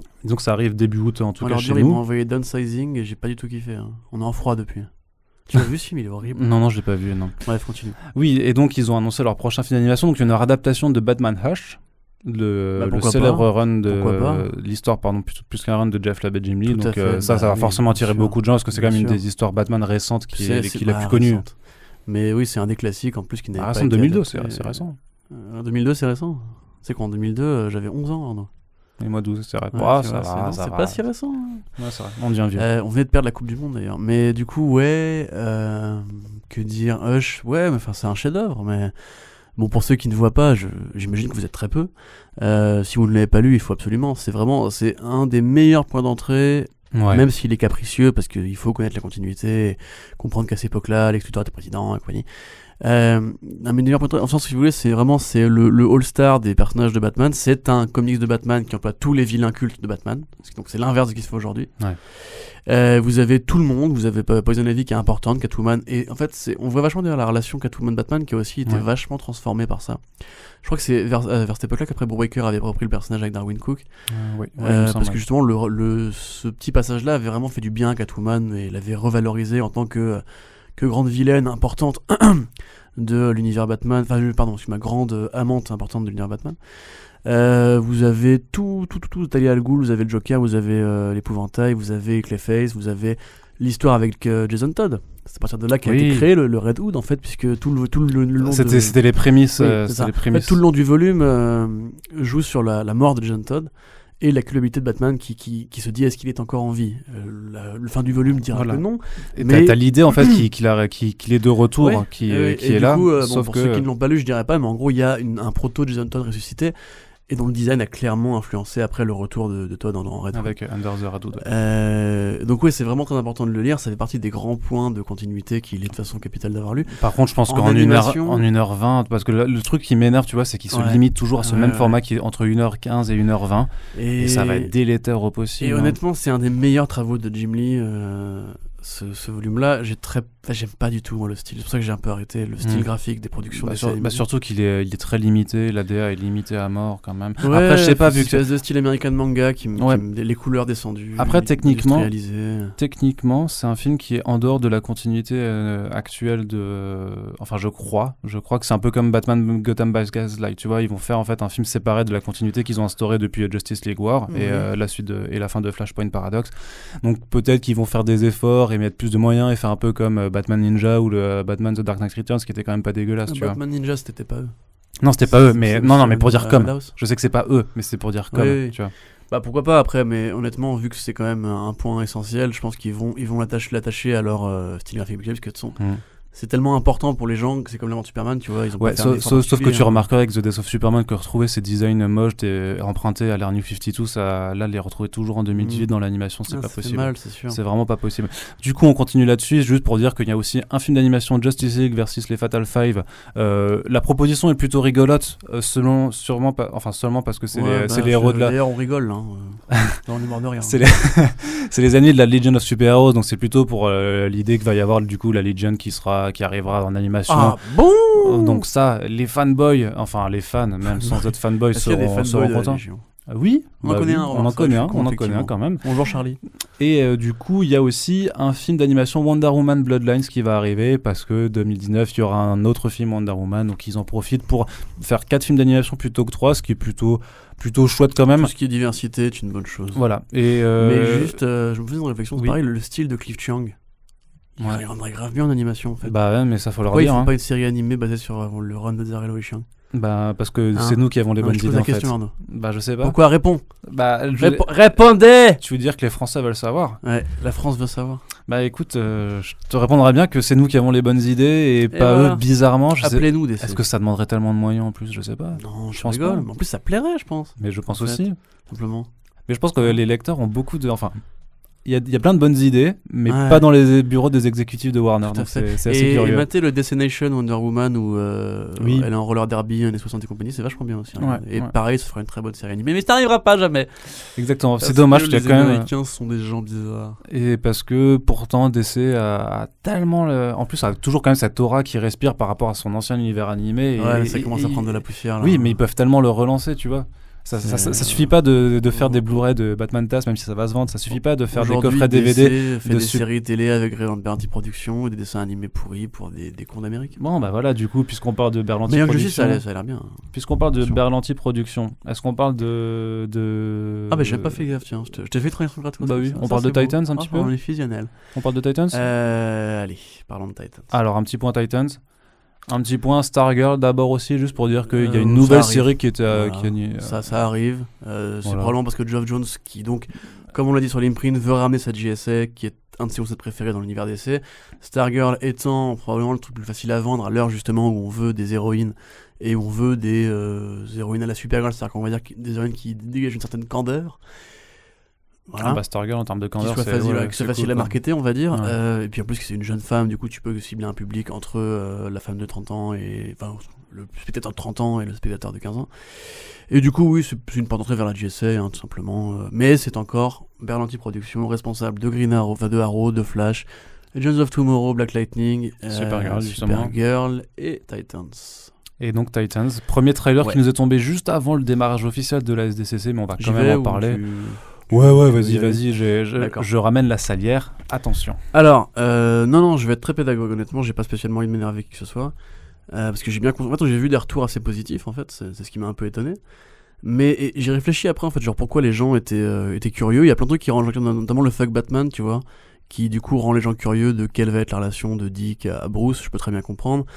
Euh, le côté justement un peu sombre qui ne va pas vers un truc poupie ou, ou joyeux, euh, pourquoi pas, très bien, super. Disons que ça tranche avec euh, ce que fait la CW de façon générale, même si c'est la même personne derrière. Tout à fait. Les mêmes personnes. Tout à fait. Mais honnêtement, en fait, euh, je sais pas si c'est parce que les gens qui, qui ont ces commentaires-là bouffent de- de- des séries berlantiques depuis trop longtemps. En fait, ils ont oublié ce qu'était l'esthétisme. Parce que, honnêtement, je vais le dire avec la sincérité du monde, c'est dégueulasse. c'est, à regarder, c'est dégueulasse. Il y a aucune photo, l'étalonnage numérique avec que des filtres dessus, ça se gris, voit, c'est laid. gris à mort. hein. On a le plan torse-poil de toutes les séries CW, on a le beau gostimi de toutes les séries CW. Les adolescents sont des stéréotypes abscons, c'est du Vampire Diaries, c'est honnêtement la fusion de Riverdale et Gotham pour de vrai. C'est-à-dire que vous avez tous les clichés de Riverdale et tous les personnages stéréotypés de Riverdale qu'on avait déjà dans les années 90 dans les séries qu'on ne regardait pas. Et comme je l'avais déjà dit dans les commentaires, euh, quand on fait un film Death Note qui n'est pas fidèle, où vous avez tous ces clichés-là de l'adolescent timide et complexé euh, qui marche sous la pluie en écoutant du rock triste avec une capuche et une, Et une du mèche, rimel, et une euh, mèche sur l'œil, Et du rimel tout le monde trouve ça ridicule parce que les gens ont lu Death Note, savent que c'est autre chose que ça. Lisez les comics euh, et les ceux de Geoff Jones particulièrement, mais ça va beaucoup plus loin que ça. Enfin, enfin, je te- honnêtement, moi, quand j'ai vu ça, j'attendais rien. Tu vois, comme euh, comme dirait euh, Dewey, j'attendais rien, mais j'ai quand même été déçu. Tu vois, c'est, je, je savais très bien, c'est- pire que tout en fait.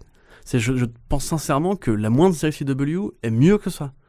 C'est-à-dire que là, honnêtement, Mais tu euh, juges un peu trop vite, Corentin. On a vu qu'un qu'un trailer de Non, 2 mais ça, minutes enfin, 30 il faut qui n'est basé que sur tu- le premier mais épisode, a priori. Peut-être, mais t'as une Bah, direction peut-être artistique. c'est peut-être un peu jugé trop rapidement quand Tu même. vois des éléments de direction artistique, tu vois des éléments de direction d'acteur, tu vois des éléments de scénario. Juste, pour moi, un personnage qui dit fuck Batman, j'ai l'impression de regarder la pire série animée, euh, dessin animé, ah, pire série pour adolescents, où tu sais, c'est le cliché de l'adolescent rebelle, tu vois. C'est ma relation avec mon, beau- mon père adoptif euh, vire mal. Du coup, je vais casser des gueules des mecs dans la rue avec un, un ton un peu colère et je vais me créer une nouvelle identité. Enfin, franchement, mais, mais, mais, mais- mais c'est nul. Mais c'est surtout que ça, ça a du mal à coller quand même avec l'image qu'on se fait de Dick Grayson. Mais après on dira, mais oui, mais il faut changer, il faut réinventer les Mais personnages. Dick Grayson, en plus, c'est un personnage qui, par nature, est rebelle envers Batman, mais il le prend toujours avec une Mais certaine il veut faire mieux, oui, mais il veut faire mais mieux en plus. en plus, il, est- prend toujours avec une, une forme de sourire, tu vois. Même quand il est en rébellion contre lui, lisez le run de Morrison, hein, enfin, juste. euh, c'est toujours avec une petite pointe d'humour, une petite pointe de punchline, tu vois. Il y a toujours un truc qui va aller au-delà, justement, de ce côté, euh, l'adolescent, parce qu'il a été élevé par Batman, le mec. Puis le mec est plus adolescent. Justement, il est plus adolescent non plus là, a priori. Puis je veux dire, en plus, si vous prenez l'enfance de Dick Grayson, c'était le personnage comique de base quand il était euh, petit. Euh, c'est le fils de Batman, il le sait très bien, il est comme lui, entre guillemets, sauf que lui, il a conscience des défauts de Batman. Enfin, je vais pas faire de la psychanalyse de comptoir, hein, juste, c'est pas Dick Grayson, le personnage, je sais pas qui c'est, je sais pas ce que c'est. Non, mais après, je pense, je pense qu'il y a peut-être une volonté, tu vois, Euh, par rapport à l'image que tout le monde se fait de Robin, tu sais, avec un Non, Robin, un machin, non, tu vois, et du coup, ils veulent, ils veulent casser cette con. image. Je- franchement, il y a rien qui peut défendre ça, c'est juste des mots à la con. Euh, j'en ai assez, franchement, j'en ai. Je... On a déjà eu ce débat l'autre jour aussi. Pourquoi est-ce que DC Comics s'obstine à faire un partenariat avec uniquement cette boîte de, de production qui est Bounty Production Because it Parce que- works. It works for, euh, pour certaines personnes parce qu'il y a des gens qui sont abonnés à la CW et qui la regardent. Mais là, on parle d'intéresser les gens à s'abonner à une offre de streaming. Et en l'occurrence, c'est pas c'est pas les séries euh, comme Riverdale qui ont poussé les gens à s'abonner à Netflix, je pense. C'est plus les séries comme House of Cards ou les grandes séries de qualité qu'ils ont produit et qui ont attiré la presse généraliste qui est venue voir ces séries-là, qui a dit ça c'est des séries d'auteurs, c'est le nouveau cinéma, il faut vous abonner pour regarder ça. Et Mais est-ce que Warner DC veut faire ça? Est-ce qu'ils veulent série attirer prestige pour l'instant, à part celle de, de- on n'a pas vu auront- on n'a ont- pas encore vu Swamp Thing. Ils auront Watchmen sur HBO. Ils ont déjà trois séries avec Bounty Productions d'annoncer. Pour... Mais nom de Dieu, si, si tu n'es pas fan de ces productions-là, tu, tu es exclu en fait. Donc les trois séries, donc c'est Titans, euh, Doom Patrol et a priori Et oui, et Stargirl, mais qui se rajoutent aux 5 déjà produites sur la Bat- et CW. Batwoman qui a été annoncé aussi. Enfin, on est quand même sur un truc genre euh, quasiment toutes les adaptations de super-héros de DC Comics sont enfin monopolisées par une boîte de production et à la limite, genre, j'en ai, j'en ai d'ailleurs un peu marre qu'on prenne de haters sur les réseaux sociaux en mode genre mais attends de voir ou si t'aimes pas non, ne consomme pas. Mais j'aime DC Comics et j'aime, j'aimerais bien avoir des vraies séries télé. J'aimerais avoir le, le Daredevil de Batman, tu vois, sur en série télé. À la place, j'ai quoi? J'ai Gotham, j'ai Green Arrow et j'ai cette conne, enfin truc, ben, c'est ridicule, franchement, mais je suis désolé, moi, quand j'étais gamin et que je regardais. euh, Enfin, quand j'étais ado, je regardais des séries télé. Je sais pas, je, je regardais des trucs comme Malcolm euh, ou des conneries comme ça, tu vois. Enfin, même je regardais des trucs pour un peu plus, genre, un peu plus âgés, on va dire. Mais jamais j'ai consommé des conneries comme ça. Quand j'étais ado, on regardait Les Sopranos et Oz, c'était très bien. Et... Mais où, où sont les séries comme ça pour les gens qui aiment les super-héros? Ça n'existe pas. Alors, au-delà de si vous avez aimé Titan, si vous voulez attendre de voir, attendez de voir si vous voulez, ce sera pareil. Ce sera pareil, je, je vous l'annonce. C'est triste à dire, mais quand t'as déjà 5 séries pour juger de la direction artistique que prend un studio, euh, c'est qu'on va dire, mais Zack Snyder, tu vois, on, pouvait, on aurait quand même pas pu dire euh, sur BVS qu'il y aurait des couleurs parce qu'on connaissait son style avant, tu vois. On a eu Man of Steel, on- et Man of Steel et BVS se ressemblent beaucoup en termes de colorimétrie, par exemple. Donc j'ai juste ça, la partie artistique ne changera pas. Peut-être qu'il y aura des storylines intéressantes. J'en doute. Sur l'écriture Non, J'en mais doute. moi, ce que je vois quand même, c'est la, façon dont ils annoncent aussi qu'il y aura Donatroy, qu'il y aura Jason Todd, qu'il y a la Doom Patrol. J'ai quand même l'impression qu'ils qu'ils y vont euh, en très peu de temps, parce que c'est que 13 épisodes a priori, et qu'en très peu d'épisodes, en fait, ils vont, ils vont y aller. à la- la- V'là les héros, il y a Dove et tout ça. Ça, ça va être du, run... mais du... ça va être du Runaways cliché. C'est-à-dire que le méchant de la série, c'est qui? C'est euh, Etrigon. Ouais, le Donc, père donc, de voilà, donc relation père-fille, le stéréotype de toute série adolescente de la en rébellion. Mon papa est méchant, mes amis vont m'aider à combattre ma famille euh, castratrice. T'as ça dans Riverdale aussi. hein. Enfin, c'est- Berlanti Productions n'est pas connu pour euh, exiger des scénarios de qualité ou très, com- très complets, tu vois. Enfin, c'est toujours une espèce... Même Arrow, en fait, j'aime bien Arrow les premières saisons, mais c'était du plagiat de Nolan, tu vois. S'il n'y avait pas eu Nolan avant, ça aurait été du Smallville. Enfin, Hmm. tous ces trucs-là, en fait, ça fait quand même... De... Ça, fait, ça fait combien Ça fait 15 ans depuis que Smallville a commencé? Ouais, ça fait longtemps. tu vois, et, et à part Supernatural, qu'est-ce qui est sorti de bien sur la CW De vraiment bien. Enfin, je. Et personne se pose cette question. Alors, les gens sont encore là à essayer d'attendre un truc euh, normalisé, mais juste. Ok, ça vous plaît, euh, vous passez un bon, un bon temps dessus. Je m'énerve là, ça, je suis désolé, mais ouais. juste rendez-vous compte qu'il y a plein d'autres formes de, de création artistique qui, euh, qui sont plus exigeantes. Il y a des séries comme Hannibal, il y a des séries comme Breaking Bad, il y a des séries comme Mindhunter, il y a des séries avec des vrais auteurs comme les vrais comics existent. Et en vérité, ce serait un comics, vous ne le liriez pas parce que ce serait de la merde. Si vous avez un comics qui est mal dessiné, qui raconte un truc, un truc cliché, vous ne le lisez pas. Alors pourquoi dès que c'est en série télé, ah, tout de suite c'est un événement? En vrai, c'est faux. Vous voyez un film qui est mauvais, vous ne le regardez pas juste parce qu'il y a des héros euh, que vous aimez bien dedans. Mais Si peut-être vous- parce que les gens lisent pas assez de comics et donc n'ont pas encore le réflexe de ne pas lire les mauvais comics et que du coup ils peuvent pas faire la comparaison Ouais, avec bah ça, le- ça, les ça, séries c'est- télé. C'est possible, mais genre par exemple, tu prends, euh, les, tu prends les feux de l'amour, tu vois, quand c'est filmé, c'est avec la, la Mhm. caméra qui, qui fait un- une espèce de 50 FPS, un flou de mouvement, des, gros plans à la con, et, et c'est des couleurs dégueulasses, etc. Bah, tu prends les équipes qui font les feux de l'amour, le scénariste, caméraman, éclairagiste et compagnie. Tu leur dis, les gars, on, vous, on va vous allez, vous allez adapter Killing Joke. Euh, je suis désolé, ça beau être Killing Joke, ça beau être personnage que les gens, que les gens connaissent, si c'est mal filmé, si c'est mauvais, si c'est nul, les gens vont le dire. Alors pourquoi est-ce que les gens se retiennent et même. Je, je pense qu'ils ont vraiment. Bah, ils se forcent à aimer. Non, mais je pense, non, je pense qu'il y a aussi des gens qui sont vraiment euh, in- intéressés par. Avec le final avec le gros ours bleu là. Mais il y en a qui ont kiffé parce que c'est sans prise de tête, parce que ça se prend pas au sérieux, parce que c'est pas premier Si degré. Mettez de l'absurde, et et que c'est- Adventure Time, matez Rick and Morty, enfin matez pas ça quoi, c'est ridicule. Bah, Non, non, non, non, je suis désolé. Voilà, c'est non. Voilà. ouais, donc c'est un non, c'est un grand non Désolé, pour hein, Corentin. je- j'ai conscience que ça va énerver des gens, mais Non, mais moi, je, enfin, je, je comprends largement ton avis. Je pense que je suis moins sérieux, parce que je vais quand même regarder par pure 7 ans curiosité. depuis Arrow, 7 ans. quoi. Et qu'au pire, ça fera toujours un très bon hashtag cette semaine dans Titans. Ouais, euh, ouais, voilà. Bicrypton aussi. En fait, tout tout- Ouais, tout ouais. est mauvais quoi. Enfin, Non, ouais, bon, série télé, c'est le, le cancer. c'est le cancer. Voilà, c'est dit. Mais du coup, Voilà, mais c'est du dit, coup, ça fait du bien. Dead- Deadly Class aussi le cancer? Ah, Dead Class, c'est bien. Ben voilà, une série avec des adolescents où en fait c'est pas tous des clichés. C'est marrant, hein. enfin, c'est c'est possible en fait. Non, Deadly Class, ouais, donc sur Sci-Fi, produite par les frères Rousseau, euh, Rick Remender, Wes Craig, déjà de base, euh, voilà, avec BD Wong. Donc euh, déjà, déjà juste lui, il, me- régale. Donc ouais, et voilà justement une série avec, euh, avec de l'absurde. D'ailleurs, je pensais aussi à, à Dear White People, si vous voulez une série avec des jeunes, bon c'est pas des adolescents, mais des jeunes, et que c'est pas un- juste un amas de stéréotypes, et qui soit politisé et intéressante. Bref, donc Deadly Class, euh, un, un jeune héros se balade dans la rue, euh, il mandaille pour survivre, il est recruté par une école d'assassins, où il y a différentes factions, c'est un peu comme une série carcérale, en gros il y a différents camps. Et en fait c'est plus ou moins une espèce de réécriture fantasmée de la jeunesse de Rick Remender. En gros il parle de sa passion pour les comics, parce que le héros est un grand lecteur de comics, euh, où il parle en fait de ses amourettes à lui, il parle de, jalousie, il parle de trouver son chemin en tant qu'homme, de trouver son chemin dans l'éducation entre les différents groupes que ça suscite, donc punks, il y a les latinos, etc., les gothiques, les asiatiques, etc. C'est très bien écrit, le comics en tout cas. La série elle a vraiment de partir sur un truc assez rock'n'roll, assez, assez ouf, assez généreux, assez euh, pop, euh, c'est très explosif. Tu peux donner ton avis aussi, Arnaud. Et euh, ouais, pour le coup, moi je pense que ça va être très très bien. Sci-Fi, ils sont bien rattrapés avec. euh, Enfin, ils sont bien excusés de Krypton avec Happy. Euh, et je- en tout cas, la, la photo d'Happy était, était très belle d'ailleurs. J'ai très hâte de voir justement ce qu'ils vont nous produire. Et les Rousseau. Puis graphiquement, ça reprend beaucoup du. Enfin, Ah oui, oui, ça, oui, ça plonge dans, les, couleurs. bah, il y a hein, juste ça. des, pareil, ces filtres numériques tu sais, qui Mm, créent une espèce de patine un peu, un peu, je sais pas comment dire, un peu vert fluo, tu vois, sur les certaines images. ouais. C'est un truc qu'a aussi Riverdale et euh, qu'a aussi euh, Cloak and Dagger. C'est un truc qui, qui, qui mettent pour faire moderne, je sais pas. Mais du coup, à part ça, ça a vraiment l'air euh, très très bon. Et non, moi je l'attends à mort quoi. Et toi, Arnaud? Ouais, ok. Non, non, moi je l'attends aussi. Euh, je suis très curieux de voir ce Surtout que, comme dit, tu dis, Sci-Fi, elle est. Elle est... C'est une chaîne qui a pas énormément de moyens, mais qui s'est lancée quand même dans, dans plusieurs Mm. séries d'adaptation de comics qui, euh, bah, qui rend Ouais, bien en fait. Ils ont pris le bon créneau. Ouais. Genre, ah, par a- Krypton. Ah oui, bah, non, mais Krypton, c'est Il y aura Lobo dans Krypton saison 2, chose. Oui, qui voilà. n'a aucun sens. Et Doomsday, Brainiac. Voilà. Voilà. Bah, on te dirait que Brainiac ça a du sens, que Doomsday ça peut avoir du sens par rapport aux origines kryptoniennes, que... Mais Lobo j'avoue, parce qu'il faut du fanservice quoi. hein, tout Non, mais tu, simplement, enfin, tu sais, dans une série où le grand-père de Superman euh, sait qu'il va avoir un petit fils qui sera Superman et qu'il faut qu'il fourre la bonne nana pour euh, avoir le bon gamin. Bah, pour avoir le bon Jarel quoi du coup. Voilà. Ouais. Merci les gars.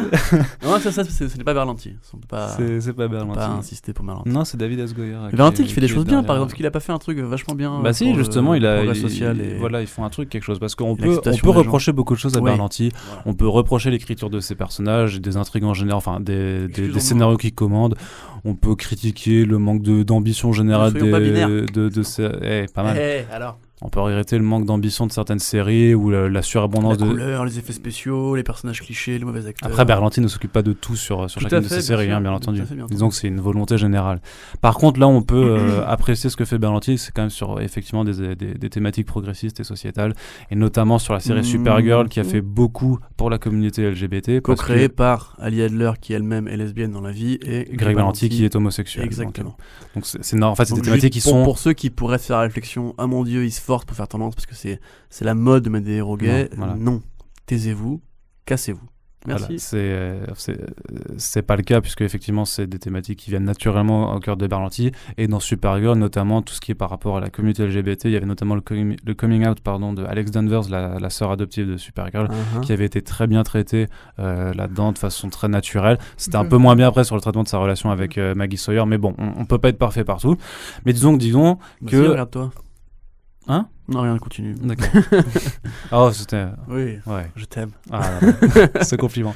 Et du coup, c'est une autre avancée de- d'un. Bah, c'est une première hein, qui, qui va se faire dans, dans, dans le petit écran euh, en général, dans le super héroïque, c'est d'avoir donc une super héroïne transgenre qui sera interprétée par Nicole Maines, qui est une actrice transgenre également, qui a d'ailleurs été, euh, été le sujet d'un documentaire qui s'appelle The Translist euh, et qui a été également l'objet d'un bouquin qui s'appelle Becoming Nicole. Et en fait, c'est une personne euh, qui est emblématique pour la communauté trans et la communauté LGBT en général et qui notamment a fait, enfin c'est con tu vois mais elle, avait elle avait mené un combat pour que les personnes trans puissent utiliser les toilettes en fait qu'elles voulaient en fonction de, de leurs préférences enfin c'est des trucs ce qui n'est pas le aux États-Unis, euh, enfin pas dans tous les États. non voilà mais ce qui enfin ce qui peut paraître euh, enfin je sais pas parce que c'est toujours des thématiques qui sont enfin qui posent problème euh, pour certaines personnes parce qu'effectivement on parle d'une de l'in- de l'inclusion euh, de représenter des, des minorités et notamment dans la communauté LGBT qui a pas encore toute sa place dans Mm. euh, dans les œuvres de, de, fiction Oui. pour, euh, pour utiliser un, un euphémisme, hein, je pense. hein. Et du coup, c'est quand même une avancée vachement importante parce que même mhm. la communauté trans, de toute façon, n'est pas représentée dans les, euh, dans les œuvres. Alors justement, on a lu beaucoup de réactions par rapport à ça. On a dû aussi faire un peu de modération euh, parce qu'évidemment, ça suscite toujours l'attention de gens qui, bon, déjà ne sont pas concernés parce qu'ils ne regardent pas la série. Mais il y a une différence entre. Ouais, alors y a, déjà, t'es pas concerné parce que tu regardes pas la série. T'es Voilà. pas concerné parce que de toute façon, ces thématiques ne t'intéressent pas. T'es pas concerné parce que tu fais pas partie de cette communauté. Voilà, donc tous ces sujets à la limite. Euh, Nous, techniquement, on n'est pas concernés il y a- par Il y a eu trois, types de réactions. La réaction numéro un qui était de dire c'est bien, je suis content. Voilà. Voilà, c'est ce Ah, qui est la rédaction un peu normale, je tout, dirais. tout ce qui, on va dire, euh, est- enfin, considère un progrès social, parce qu'il y a des gens qui vont dire que c'est hypocrite justement de dire que c'est bien, qu'on a le droit de dire que c'est bien alors qu'on n'a pas le droit de dire que c'est pas bien. Mais juste, on est dans un monde où on est censé s'aimer les uns les autres. Enfin, je sais pas comment vous vous, vous, vous l'expliquez derrière vos, vos oreillettes, mais euh, liberté, égalité, fraternité, etc. Tous ces trucs-là, les droits de l'homme, on est tous libres, égaux en droit. Enfin, tout- voilà, mettez euh, la référence historique que vous voulez derrière. En tout cas, on, on, perd pas de temps à s'aimer alors qu'on en perd à se détester. Et donc, en fait, à la limite, ce que fait le voisin euh, sexuellement ou au niveau de son orientation sexuelle, ça ne vous concerne pas. Euh, si ça vous énerve, c'est votre problème. À la limite, si ça vous énerve que des gens soient homosexuels, c'est votre problème et allez vous faire enculer. Mais à partir de là, si vous voulez, en fait, le truc c'est que c'est un progrès parce que ça n'a jamais été fait avant et il y a beaucoup de gens qui pensent que c'est anodin, qui pensent que c'est un truc qui, qui, qui, qui limite est un gimmick ou un gadget de producteur. Donc comme on l'a Sauf dit, que c'était un gimmick en fait, c'est-à-dire que ça serait souvent fait et qu'on communiquerait souvent C'est dessus. ça. Sauf que c'est pas le cas. C'est comme les. C'est un truc qui vient souvent en fait. À chaque fois qu'on voit qu'un acteur euh, évoque sa bisexualité ou qu'un personnage est sous-entendu comme Deadpool pansexuel, etc., les gens répondent Ah, Osef, c'est la mode, etc.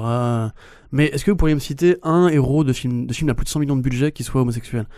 Est-ce que vous pourriez le faire? Est-ce que vous pourriez me citer un héros d'une grande série télé sur une chaîne câblée? Dont, dont le sujet ne soit pas l'homosexualité, mais dont c'est le trait de caractère et Voilà. dont ce n'est pas euh, étouffé, dont Et- c'est quand même présenté. et dont ce n'est pas genre juste euh, et donc enfin, ça pourrait être juste entre guillemets une caractéristique sans être un- le sujet de la série ça n'existe pas tout récemment il y a eu donc le film Love Simon dont je t'ai parlé dans les commentaires aussi qui est la Produit- première production Produit par Greg Berlanti. réalisée hein. par Greg Réalisé, Berlanti, pardon. Berlanti, Pardon.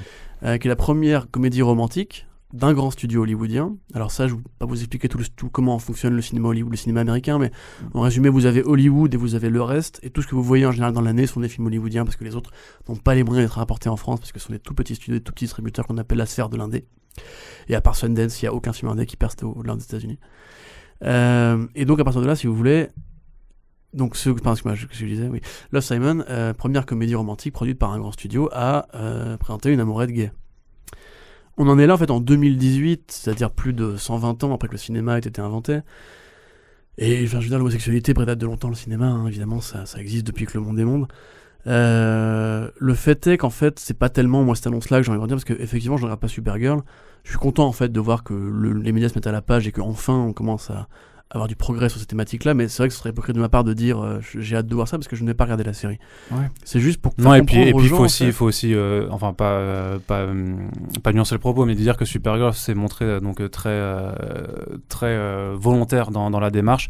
C'est pas toujours fait de façon subtile dans l'écriture après. et c'est un petit peu dommage parce qu'il n'y avait pas eu. Enfin, ils sont, la, la série clairement est détestée par les anti-Trump parce qu'il y a beaucoup de messages quand même par, Mmh, par rapport à là-dessus. Mais qui sont pas vrais. Enfin, quand tu regardes, tu fais OK, j'ai compris, vous, avez- vous aimez pas Trump, c'est cool. Ouais. Je suis d'accord avec vous. Par contre, il y a d'autres façons de le dire ou d'autres façons de le que c'est montrer. marrant, c'est un peu l'inverse de Brooklyn Nine-Nine, tu vois, qui est une série où, euh, où tu as des, des thématiques sur le racisme et sur, l'homosexualité. Mais c'est limite c'est limite fait par accident et très bien, tu vois. Genre, en Mm. fait, c'est pas le sujet vraiment en général des épisodes, mais c'est bien fait, tu vois. Et c'est vrai que Supergirl, c'est un peu l'inverse.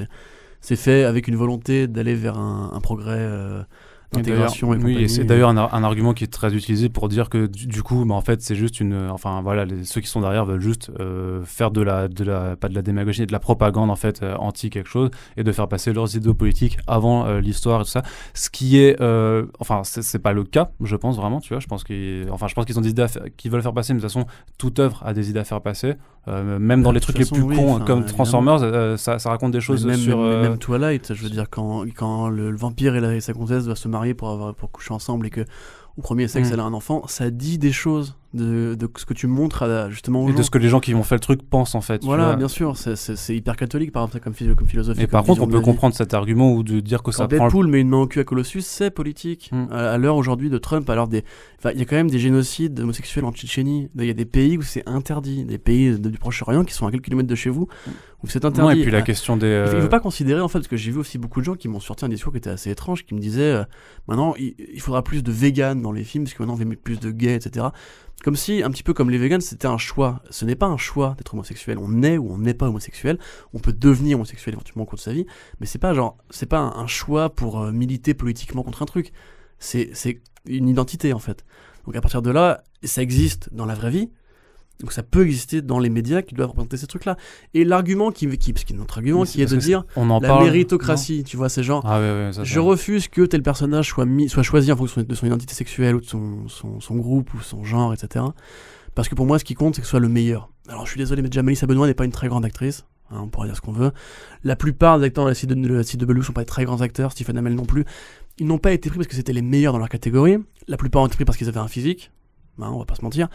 Si vous prenez Peyton Reed, par exemple, c'est pas le meilleur réalisateur du monde. Euh, Alan Taylor non plus. Euh, David Ayer non plus. Ces mecs-là n'ont pas été pris parce que c'était des grands réalisateurs. Donc on pourrait prendre des réalisatrices qui seraient tout aussi mauvaises, mais qui au moins seraient des femmes et qui du coup pourraient à la limite amener un petit, plus, un, truc, un petit truc en plus sur la, fa- la façon dont on filme les femmes. Par exemple, quand David Ayer filme les femmes, c'est. C'est pas brillant brillant, tu vois, par exemple. Ça pourrait au moins changer à ce niveau-là. Donc en fait, la méritocratie, elle n'existe pas quand vous parlez de séries comme Supergirl qui sont pas des très grandes séries déjà. Faut arrêter de, de dire, moi je voudrais que ce soit la meilleure actrice qui soit prise, ou le meilleur acteur qui soit pris. Vous aurez jamais un, un acteur oscarisé dans Supergirl. Oui, et puis qui, qui, qui va dire euh, c'est quoi, enfin Et puis enfin, voilà, qui dresse la barre de, de méritocratie. super subjectif, c'est de l'art, tu vois. Enfin, c'est même c'est de la production entertainment. Donc, en fait, moi, c'est juste au-delà de cette annonce, tu vois, c'est le débat que ça suscite en général, qui me paraît genre super post-daté. On est quand même en 2018 et on dirait que pour les gens, en fait, être gay, c'est une espèce de mode Euh, après, là, c'est- pour c'est pas- des- c'est des pas gens que qui vont au Starbucks euh, avec, des lunettes là, c'est encore euh, un- de marque, quoi. Enfin, je veux dire, c'est- ça va au-delà du gay, c'est là, c'est le transgenre, c'est encore. Tout à fait. quelque chose. Tout à fait. Mais pour, Quelque les gens font l'assimilation euh, générale. Et pareil, le transgenre, enfin, citez-moi un film, mais j'ai même pas genre un film à, à 100 millions de budget. Citez-moi un film où vous avez un héros transgenre. Sans checker sur Google. De votre historique à vous, je pense pas que ça sera si évident que ça trouver. Non, et puis là, ce qui est important aussi, c'est d'avoir choisi une actrice qui est transgenre aussi, Tout parce qu'il y a, il y a, il y a La polémique euh, récemment avec Scarlett Johansson qui a été prise pour un rôle de personnage transgenre alors qu'elle n'est pas.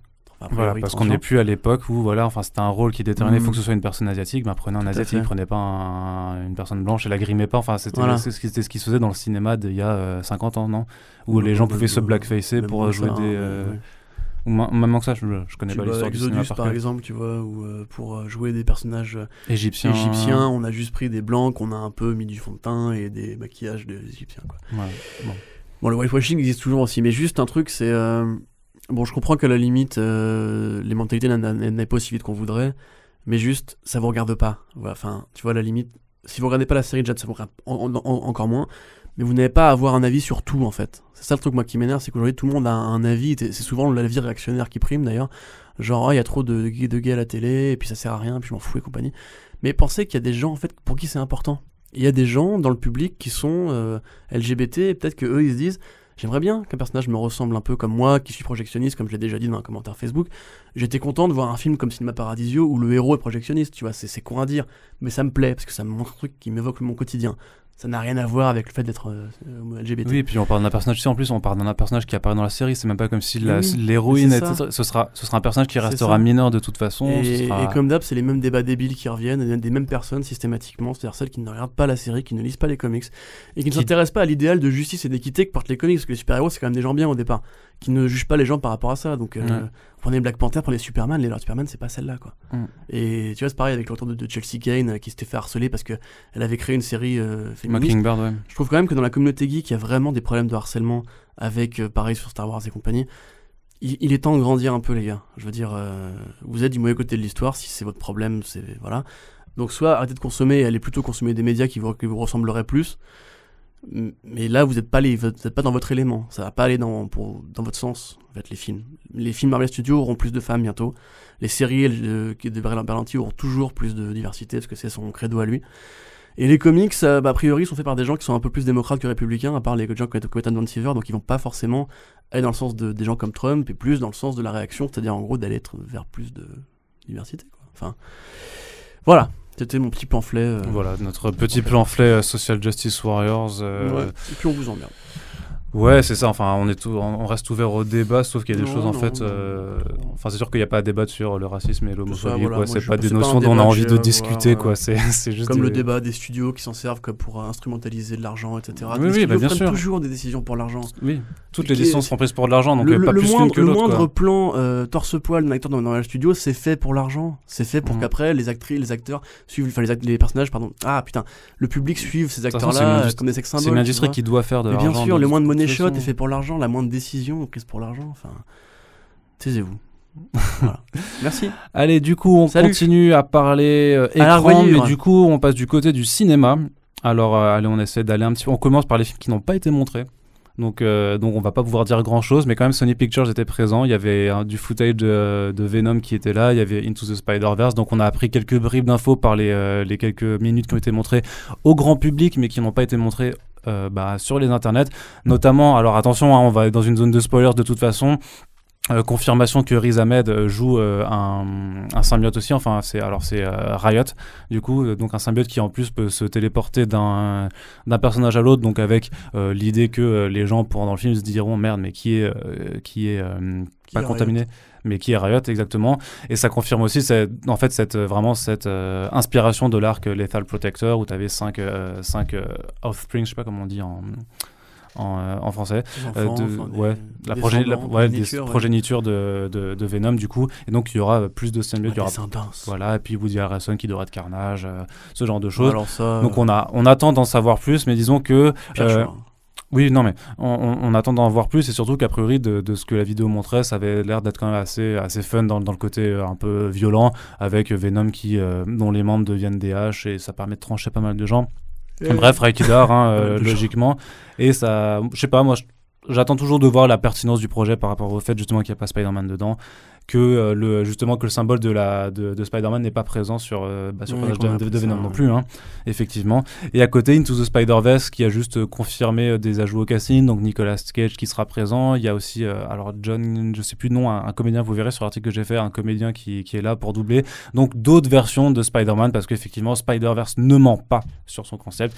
Donc si alors on nous a fait des reproches là-dessus mais quand spoiler alert du coup quand on vous disait en titre que Nicolas Cage est Spider-Man noir dans Spider-Verse techniquement pour nous ce n'était pas un spoiler parce que quand un film s'appelle Into the Spider-Verse à moins que Sony soit vraiment des gros connards à mentir sur le contenu de leur film bah il y a Spider-Verse il y a du Spider-Man alternatif dans tous les sens. Donc voilà. Euh, vous avez vu Spider-Gwen Spider-Man noir c'est un des Spider-Man les plus utilisés dans, dans ce concept-là, donc c'est normal qu'il soit présent. Ah, Le deuxième voilà. plus utilisé après 2099, c'est Miles Morales. hein, Voilà. simplement. Donc euh, voilà, enfin c'est juste, ça nous confirme juste qu'il manque pas sur la Oui. cam et de toute façon le deuxième trailer, on n'a plus limite plus besoin de voir un trailer supplémentaire même si on sait qu'il y en aura un autre. Ce film a l'air vraiment ultra cool et euh, là-dessus on est assez saucé quand même. Enfin Corentin t'es quand même saucé là-dessus.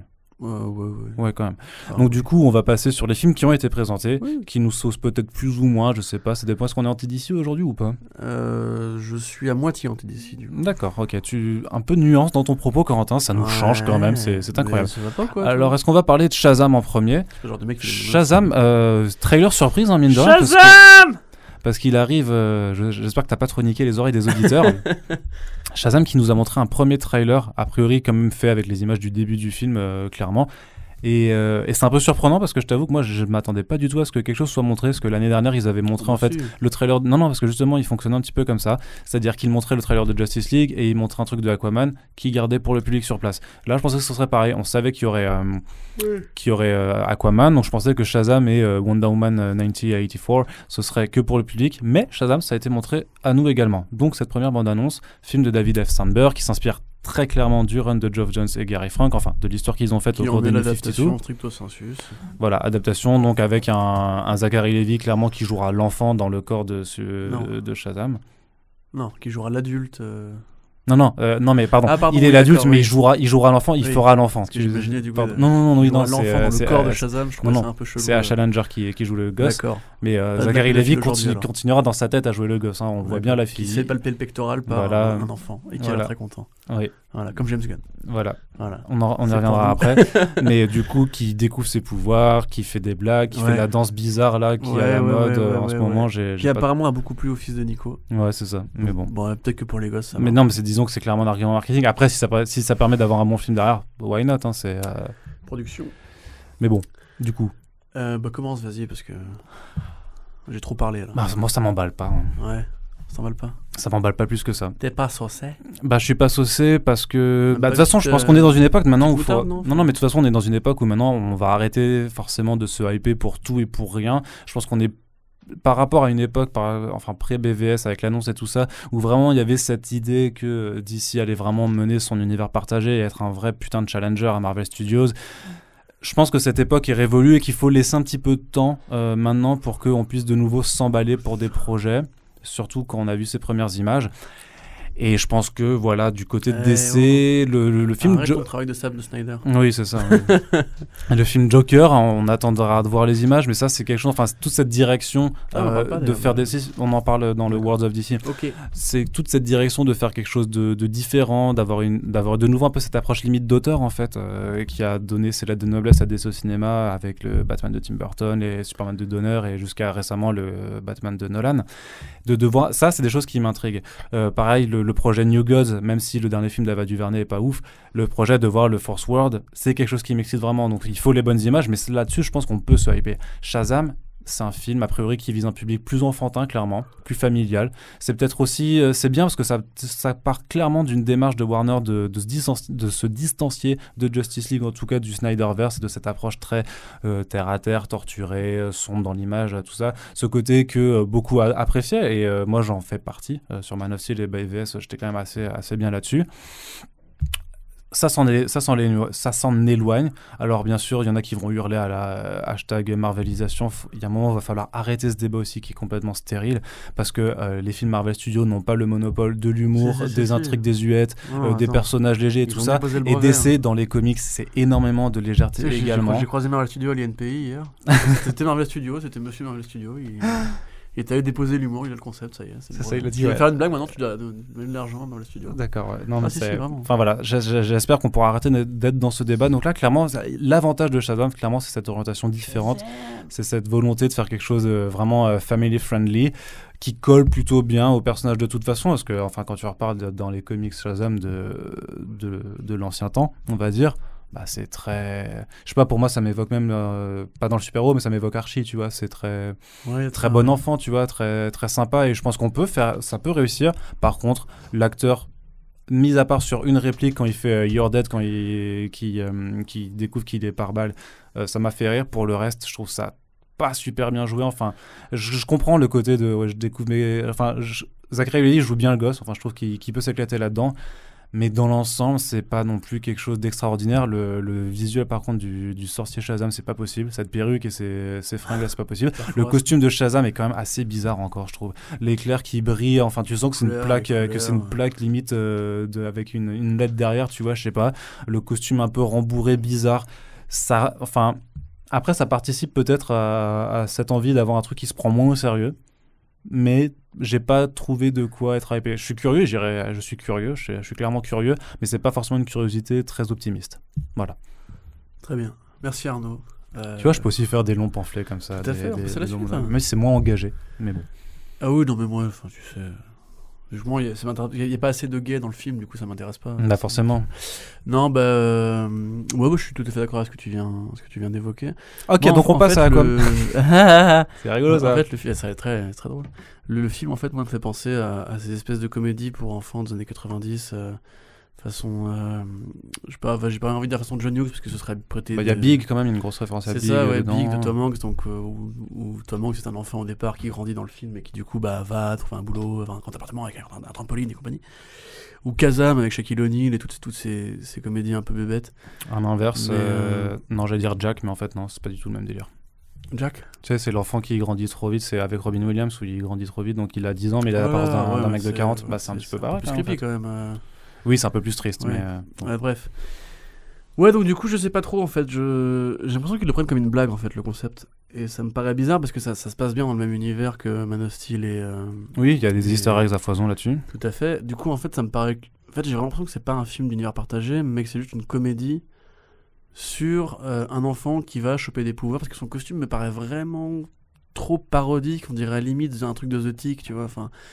Et la façon dont il l'aborde, bon, évidemment, là, c'est que la première partie du film.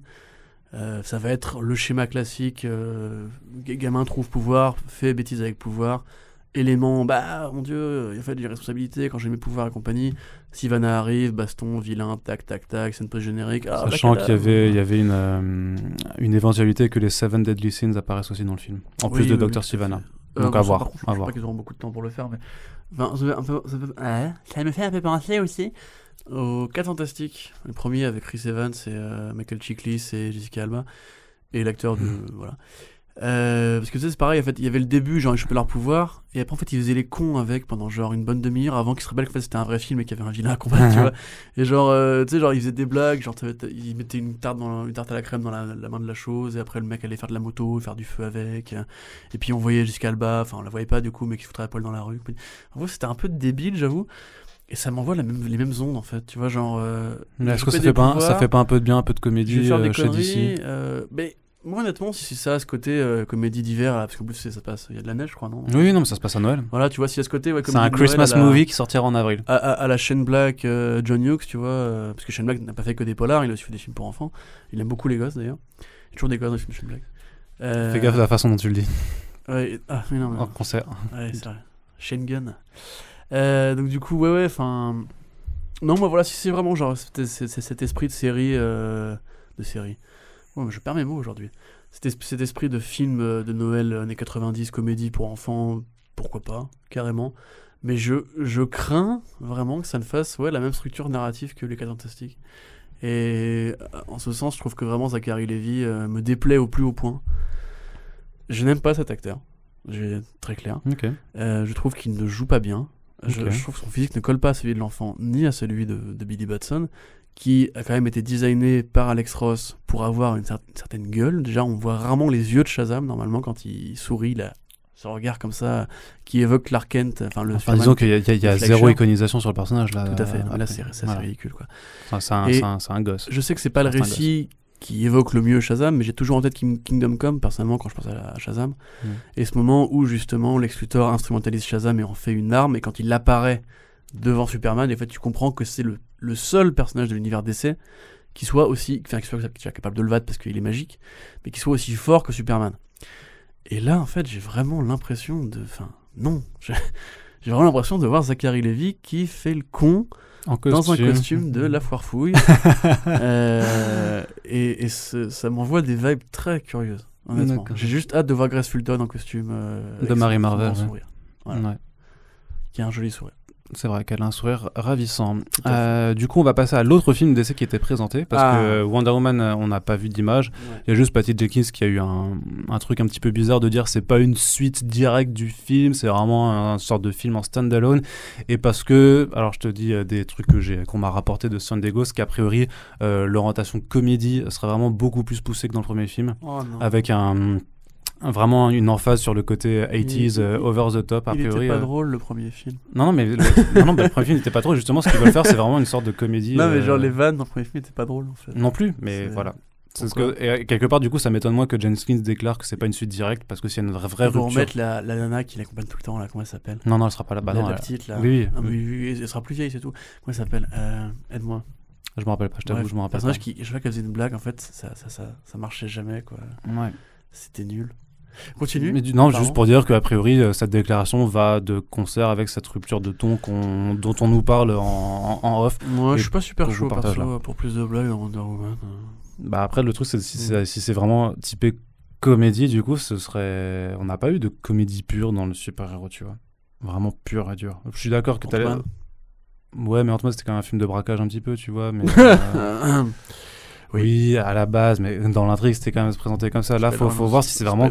Si c'est vraiment une. Non, genre vraiment Wonder Woman découle des années 80, tu vois, je sais pas. Je sais pas dans, dans quelle mesure. Dans quelle, dans, dans mesure ils vont vraiment pouvoir apporter du sérieux ou pas. Enfin bref, on n'a pas pu en voir plus que ça. Donc, euh, oui, mais t'as tout ce côté cosmique Non, mais c'est une aussi. comédie, euh, arrête, une comédie. Oui, c'est une comédie, c'est vrai. Mais une euh, comédie chez Père, mais c'est une comédie. Bref, continue, c'est pas grave. bref, On continuons. verra Donc bien, du coup, et on parle Steve Trevor en, en, en en jogging. ba- avec banane, ouais, et avec une banane. C'est ridicule.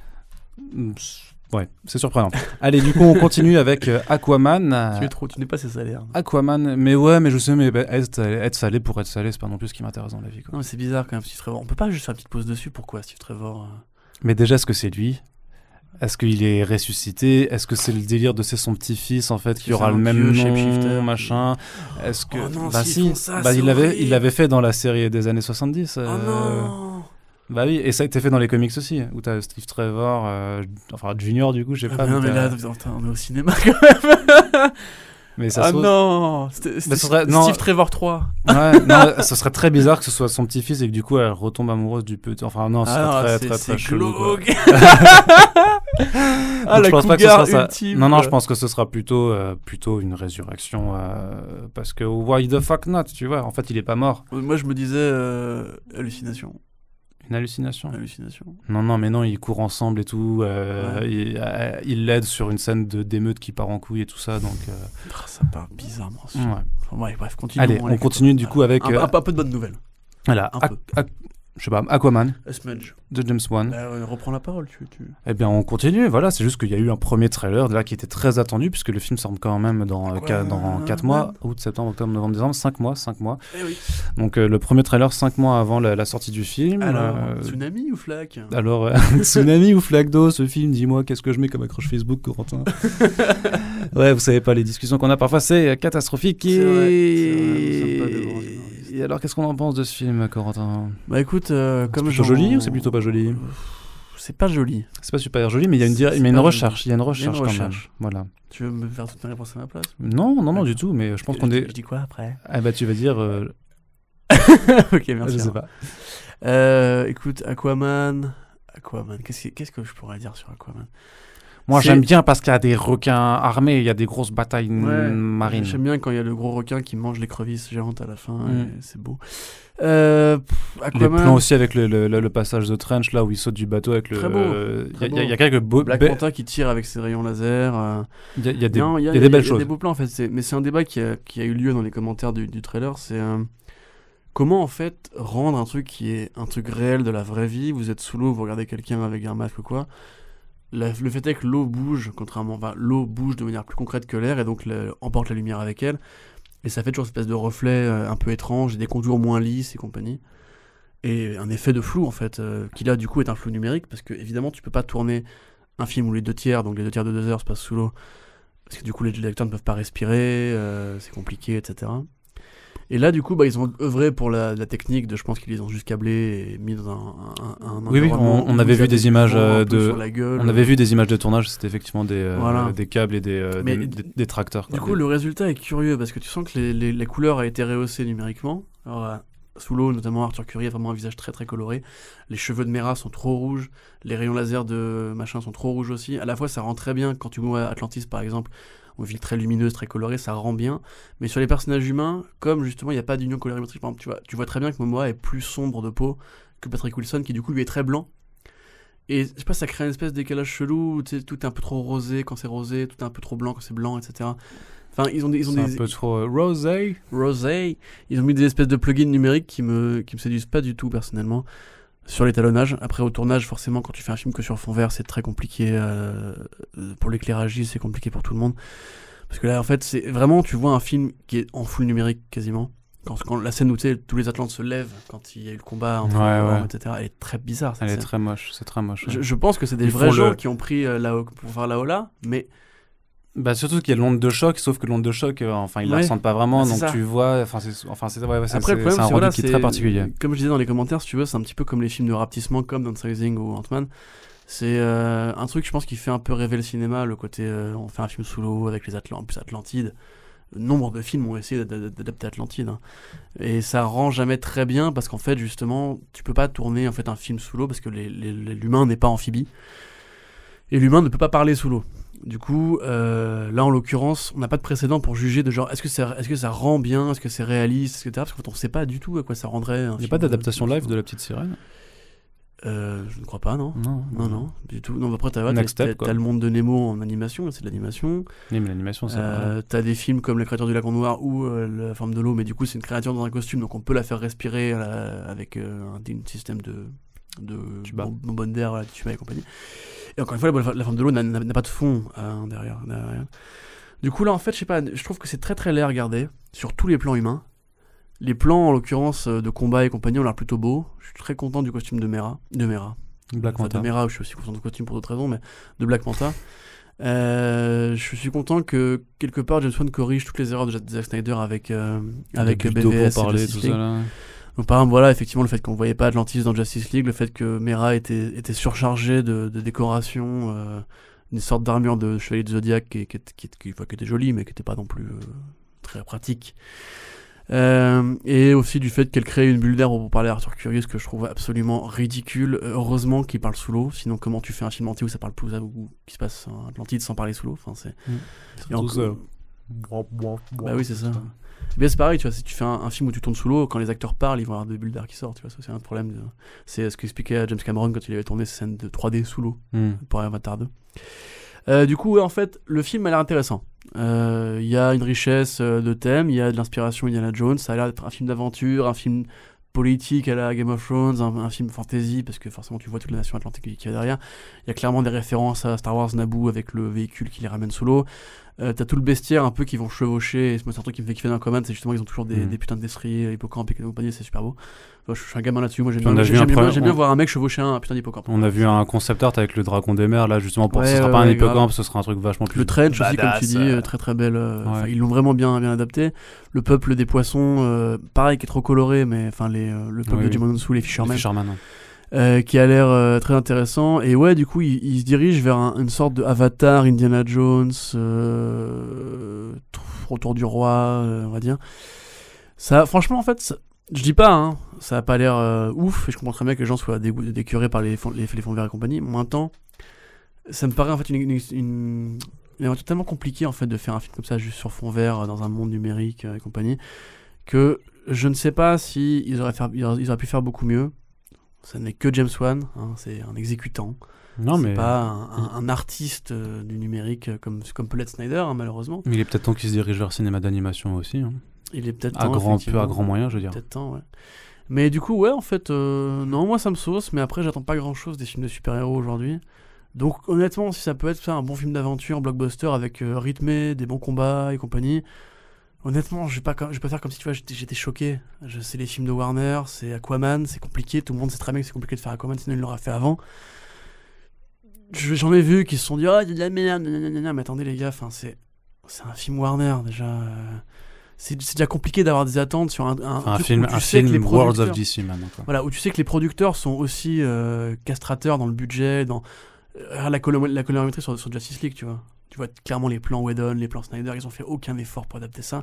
Alors demander à ce mec-là de faire un effort pour faire un, film réaliste qui se passe sous l'eau, à mon avis, Wan il a fait ce qu'il a pu. Je trouve ça rend pas si mal sur deux trois plans. Euh, j'aime bien Amber Heard, j'aime bien Jason Momoa, j'aime bien Patrick Wilson en général, même s'il a il me sort par les yeux. Et puis voilà, enfin, attendons de voir. euh, ce sera peut-être le film qui va essuyer les plâtres du film sous-marin pour les générations à venir. Et au pire, ce sera un peu laid, voire très laid. Mais ça peut être laid et sympa, comme il y a des comics qui sont mal dessinés et bien écrits. Voilà, enfin, c'est un peu un canard boiteux, mais j'ai envie de le défendre. Je trouve que ce qu'on en voit me, me plaît. Ouais, puis surtout Voilà. de défendre surtout parce que Warner fait pas forcément d'efforts pour mettre en avant à le sortir le 19 décembre. Non, puis j'avoue que j'en ai aussi un peu marre de voir tellement de gens qui, qui disent que c'est de la merde, alors que je suis désolé, mais les fonds verts de Black Panther étaient très laids. Et tout le monde qui a dit que Black Panther était le meilleur film de super-héros de tous les temps, revoyez-le. C'est très moche aussi, techniquement. Ouais, il y a des trucs très moches. ouais. Et j'en ai un peu marre de ce deux poids deux mesures. Je dis pas qu'il y a une parano vers d'essai. hein. Mais en fait, c'est maintenant, dès que tu vois un trailer, effectivement, tu as tendance à réagir de manière très épidermique. Alors que c'est représentatif du film. Ouais, mais ils- ont, ils ont un peu de temps. Et puis, peut-être que le trailer a été monté il y a, il y deux mois pendant la. Mais te dire que de la même façon que Marvel Studios n'a pas le monopole de l'humour, euh, Warner n'a pas le monopole des fonds verts dégueulasses. Ah bah, très clairement. Très clairement. C'est quelque chose qu'il faut quand même euh, être amené à prendre en compte. Allez, du coup, on va terminer avec la dernière news de, de ce gros gros bilan de, À ton avis, tu l'as pas donné de la SDC. Bon, ah, je te rejoins aussi là-dessus. J'ai pas, euh, franchement, j'ai pas grand chose de plus pertinent à apporter à ton, à ton analyse. Donc voilà. Euh, Marvel Studios n'était pas présent euh, à la SDCC euh, cette année. Ça c'est. euh, Ah, tu voulais parler du Worlds of DC, oui. Bah, juste pour dire. Oui, Joker, alors c'est bien. Enfin, Worlds of DC, du coup, c'est l'appellation. Alors, parce que quand même, quand on fait toujours cette histoire du, même si on, a- on aimerait bien ne plus avoir à la refaire tout, tout le temps, c'est que le DCU c'est une, appella- une appellation qui n'a jamais existé officiellement chez Warner Bros. C'est quelque chose qui a été repris Arrêtez de l'utiliser. voilà, c'est pour ça que moi j'écris DC Films depuis, de très, depuis, depuis qu'on sait ça en fait, que c'était un journaliste qui l'avait qui l'a utilisé, que ça a été repris à tour de bras par tout le monde parce qu'effectivement, comme toujours, il y avait cette opposition au MCU et qu'il y avait cette volonté vraiment de Warner de se poser en challenger, en, nouveau tenant du titre de l'univers partagé du super-héros et que ça les a bien arrangés que tout le monde l'utilise sans que eux ils aient besoin de le faire. Maintenant que la construction de cet univers a échoué, en tout cas doit se refaire, et que Warner n'a pas du tout envie euh, bah, qu'on qu'on accorde cette étiquette à cet échec, il y a une appellation officielle qui a été désignée qui s'appelle Worlds of DC, ce qui est très intelligent quelque part parce que le Worlds au pluriel permet de, de comment dire, de Enfin, sous-entend clairement, sans appel, voilà, sous-entend, partagé. voilà, que le partage, il est très. euh, Il est possible, il est, mais pas il est obligatoire. flexible, voilà. Il est possible, mais pas obligatoire. C'est-à-dire qu'on peut avoir un, un film Shazam qui fait des, des échos à un film qui a déjà existé, tout comme on peut faire un Wonder Woman qui peut complètement s'en démarquer, tu vois, et faire ses trucs en standalone. Tout comme on peut avoir du coup ce projet a priori qui devait quand même avoir un nom particulier, ces films hors continuité. euh, c'est black. voilà, DC Black, qui a priori n'aura pas Bah, forcément de nom mais qui n'a pas euh, mais qui n'a pas de qui n'a pas qui n'a pas forcément de raison d'être puisque maintenant on est dans le Worlds of DC donc il y a plusieurs mondes dans DC et à la limite si ça permet vraiment de- d'inculquer le principe des terres parallèles ou des univers parallèles et en tout cas juste de lutter contre l'image euh, l'image de l'univers partagé cette dictature hein, vraiment que Marvel Studios a imposée dans, dans le super héros grand public moi je trouve que pourquoi pas. Je sais pas s'ils vont réussir. Par contre tu vois il y aura toujours la question du on a deux films Joker qui sortent a priori à très peu d'écart. Est-ce que ça va réussir à rentrer en disant on est dans le Worlds of DC donc peut y avoir deux films Joker, ça pose pas de problème Est-ce que ça va réussir à rentrer? Je sais pas. Mais en tout cas, dans l'appellation, je trouve que en tout cas, c'est du bon damage control. Moi, je commence de plus en plus à me dire qu'il est possible qu'ils annulent le film Joker de Jared Leto, en fait. Mais ils l'ont à peine, mais ils l'ont à peine confirmé en fait. Enfin, Mais- ça, ils l'ont à peine. euh, mais tu pas sais en projet avant. hein. Tu sais que euh, The Crow devait se faire et a sauté. Enfin, ça, ça, ça existe, les annulations. euh, Oui, oui, bien sûr. Euh, en fait, moi, je pense que ça va dépendre. Ça va dépendre de deux choses. Du succès de, Bir- de Birds of Prey, parce que du coup, Harley Quinn égale Joker égale Jared Leto. Donc Birds of Prey qui ne s'appelle pas Birds of Prey officiellement pour Oui, l'instant. oui, tout à fait. Bah, du, du Harley Quinn spin-off. Euh, et du succès du film Joker, parce que ce dont je voulais parler, moi, au-delà du World of DC, qui est une appellation marketing comme les autres. euh, Enfin, Qui a, quand même, qui a quand même son sens, je pense. elle a son sens, mais euh, déjà, j'aimerais bien qu'ils sortent des films, tu vois, avant de commencer à me demander est-ce que les films sont connectés en- entre eux, tu vois. Parce que là, actuellement, on en a deux en visuel. On a Wonder Woman qui arrive derrière, qui du coup est clairement dans la continuité. Aquaman qui est clairement dans la continuité. Parce que c'est le même personnage, et les, enfin, c'est les mêmes acteurs et compagnie. Même si ils peuvent très bien s'en démarquer. Voilà, enfin ils la question, la question de est-ce qu'il y aura des caméos, est-ce qu'il y aura des références à tu univers euh, Après Eric, je pense qu'Aquaman, ils peuvent le faire sans faire aucune autre référence. mais ils, ils peuvent ne pas l'aborder dans le film, mais dans l'esprit des gens, ça restera ce qui sort de Justice League et Wonder Woman 2 sera celui qui, sort de Wonder Woman 1. Malgré ce que peut penser, penser Patty Jenkins. Jenkins. Mais euh, du coup, ouais, moi c'est plus le Joker qui m'intéresse, parce que là, du coup, on a appris que Robert De Niro était bien en négociation. On n'avait plus trop de nouvelles de Martin Scorsese, euh, parce que du coup, on sait pas trop s'il est encore impliqué ou non. Techniquement, c'était un peu lui la- le gage de confiance du projet. En tout cas dans la production, mais dans le papier du Hollywood Reporter qui a officialisé le film Joker, en fait, Mm. euh, il n'était pas marqué. Le nom de Scorsese était absent D'ailleurs, du, papier. que, tu sais quoi, le, le producteur de Aquaman s'appelle Peter Safran. Oui, Peter Ce qui est Safran. marrant pour un, un- un héros qui s'appelle Arthur Curry. Ah, ça- j'ai putain. pas fait la réflexion, non, pas du marrant, tout. quoi. Ah ouais, Je pense qu'ils l'ont fait ça parce que pour, pour la blague. vois. c'est vraiment drôle en. C'est Geoff Jones qui lui a dit Ouais, face à France, va va là-bas. Voilà. Voilà, c'était. Non, mais comme ça, vous avez une anecdote à sortir à vos potes Voilà, euh, ah, putain, en ça soirée. Arthur Curry, oh lol. Euh, du coup, ouais, euh, les producteurs, donc Scorsese, qui pour moi était un petit peu la caution, euh, la caution intéressante. Parce que Le je- DC Épicé Universe. On a fait un backup dessus, mais vous savez très bien que Todd Phillips n'est pas. euh, Je viens de faire une blague. Pardon, je pas entendu. Le DC Épicé Universe. Oh là là Quand même Génial Le DC est U Euh, Pardon. C'est pas grave, putain, il fait chaud. Ouais, ouais, c'est pour ça qu'il faut, qu'on termine. On va finir bientôt. Euh, donc oui. Oui, donc je suis content parce qu'il y a De Niro et euh, cette actrice de American Horror Story que tu viens de rappeler son nom, Frances Conroy. Frances Conroy. Des acteurs de qualité, même si euh, bon, De Niro a quand même une réputation depuis 10 ans au moins euh, de Mm. cachetonner, voilà, Ouais. hein, comme tout le monde. Même quand il cachetonne, il reste toujours très bon de toute façon, parce que c'est De Niro, c'est un monstre sacré, c'est un des dieux du cinéma moderne. Il a dit fuck, euh, fuck Trump. Du coup, c'est un mec bien, euh, même s'il devait sûrement être bourré. Euh, il a l'air un peu bourré dans la vidéo. Mm. Et du coup, juste pour dire en fait que le, la présence de De, de, de De Niro en fait, m'indiquerait du coup que Scorsese reste euh, attaché au projet. Ouais. C'est juste ça que je voulais dire.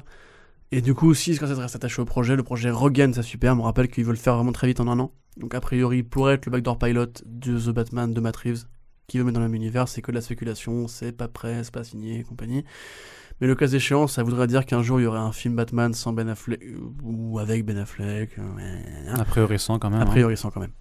Euh, et donc, du coup, qu'on aurait une Gotham City affranchie de ce qu'a fait Snyder, donc qui ne serait plus la ville jumelle de Metropolis, qui ne serait plus la ville où Batman m'a grimpé- enfin, fait la chauve-souris au plafond euh, et marque des gens au fer rouge, donc, moi, où, même, où Robin n'est pas mort forcément, tu vois. Donc, moi, je serais très content. Ah oui, ça. ça. Tu vois, donc euh, je- j'ai vraiment hâte de voir justement s'ils vont pour, euh, poser cette base-là pour aller jusqu'au bout. Et si ça peut être le point de départ d'une franchise euh, Batman où Joaquin Phoenix est le Joker, où John Hamm est Batman et où euh, Matt Reeves et des mecs comme Scorsese produisent des films, je, on reviendrait à ce statut d'auteur dont tu parlais tout à l'heure, euh, mon bon Kikou Et du coup, j'en serais euh, fort ravi. Ok, Voilà, c'était- ça. Allez, donc je disais, on fait la dernière news de ce grand, euh, de ce grand bilan. C'est la fin. Donc, comme je le disais euh, en préambule, avant de revenir sur DC, Marvel Studios c'était quand même le grand absent de cette édition 2018. C'est pas la première fois hein, qu'ils le font. Et euh, curieusement, ben, ça s'en ressent quand même un petit peu dans, dans l'effet d'annonce parce que malgré tout, même Marvel Studios, avec le, vu le bulldozer que c'est, c'est vrai que la moindre de leurs annonces, euh, ça crée une certaine excitation. Sachant qu'à mon avis, d'ici l'année prochaine ou 2020, euh, avec le rachat de la Fox, je pense que euh, on va vivre quelques SDCC a, priori euh, euh, ouais, assez excitantes. Même si, d'un autre côté, je me dis que Marvel Studios a même plus besoin d'être présent à la SDCC pour faire euh, vibrer Oh, les si, internets. quand même. Mais ça, ça fait partie Enfin, quand même de euh, oui, cette grande fête. ou autre, mais juste tu verrais très bien Kevin Feige qui monte sur scène, Ah ouais, qui fait bien Oh les sûr. gars, ça y est, c'était bien Avengers 4. Bon, il claque des doigts à la Thanos, tu vois.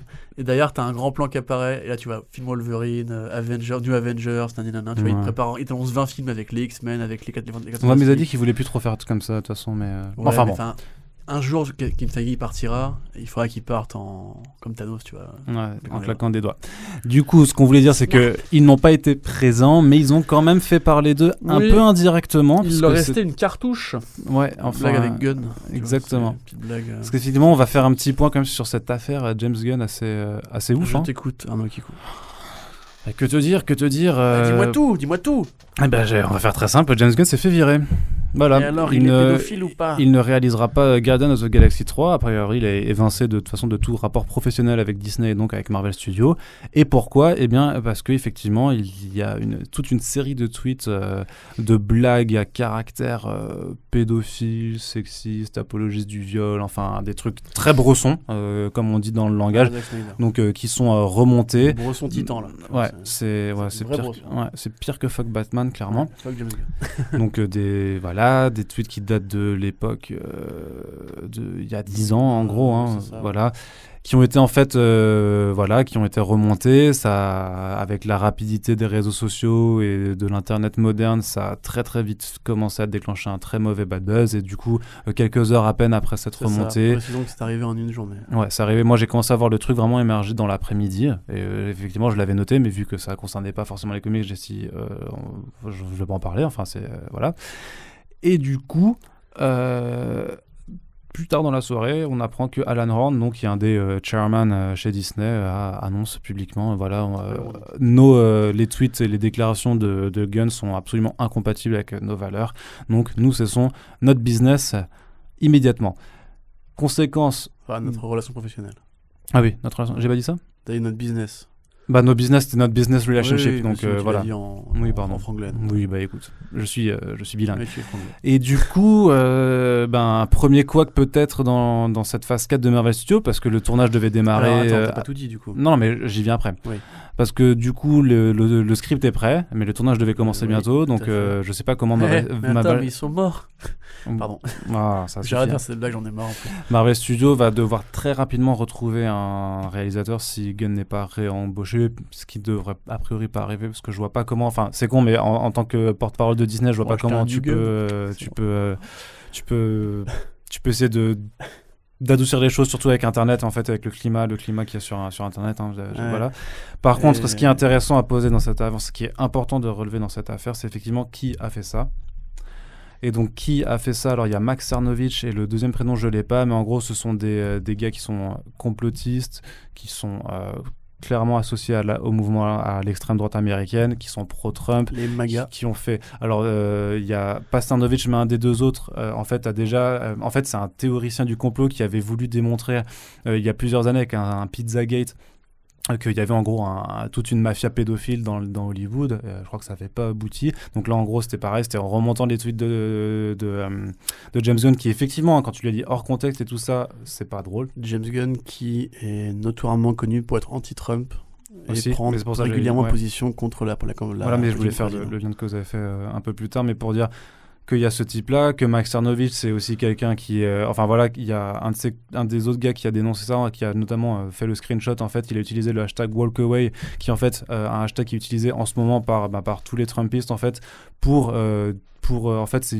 c'est associé à un mouvement politique de démocrates qui quittent, euh, enfin qui arrêtent d'être démocrates parce qu'ils en ont marre justement des euh, social justice warriors et des liberals qui sont complètement fous et qui maintenant euh, ben, walk away de ce parti et embrassent à plein poumon les, les républicains et les pro-Trump, sachant qu'ils ont en plus fait une campagne d'image enfin ces derniers jours en fait où ils prennent des photos de, ben, de, minorités, enfin de, blacks et de meufs qui disent ouais j'étais démocrate mais depuis qu'ils veulent, depuis qu'ils ont dit qu'ils voulaient assassiner le président, j'en en peux plus donc suis barré. Sauf qu'en fait les images c'est pas des gars qui ont pos- posé pour eux, ils les prennent en fait sur des euh, sur tu sais Stutterstock là les la Oui, banque d'images libres de droit. vu ça, ouais, Donc tu vois que c'est des mecs aux méthodes pas très raffinées, sachant que euh, T'avais- Cernovich. T'avais aussi un, un, un- je sais plus, un- une femme blanche qui avait- il y avait une photo genre euh, cette femme été tuée par euh, trois noirs dans chez truc, etc. Et, Enfin, tel banlieue de Chicago, je sais pas quoi. En fait, c'était un fake, c'était une photo Mhm. qui a été prise pareil sur euh, une base de données imagées et c'est le même mouvement qui avait fait Voilà, ça. et aussi. sachant que puisqu'on en est à, à relever des Donc, tweets, la vraie fake news, c'est marrant pour des mecs de droite américains. voilà, et que Cernovich, en l'occurrence, si tu remontes dans ses fils Twitter, bah, il fait lui, par contre, il tweet sur le fait que euh, il s'en fout des meufs qui se font violer, qu'il donne des conseils pour violer une meuf, et des- enfin voilà.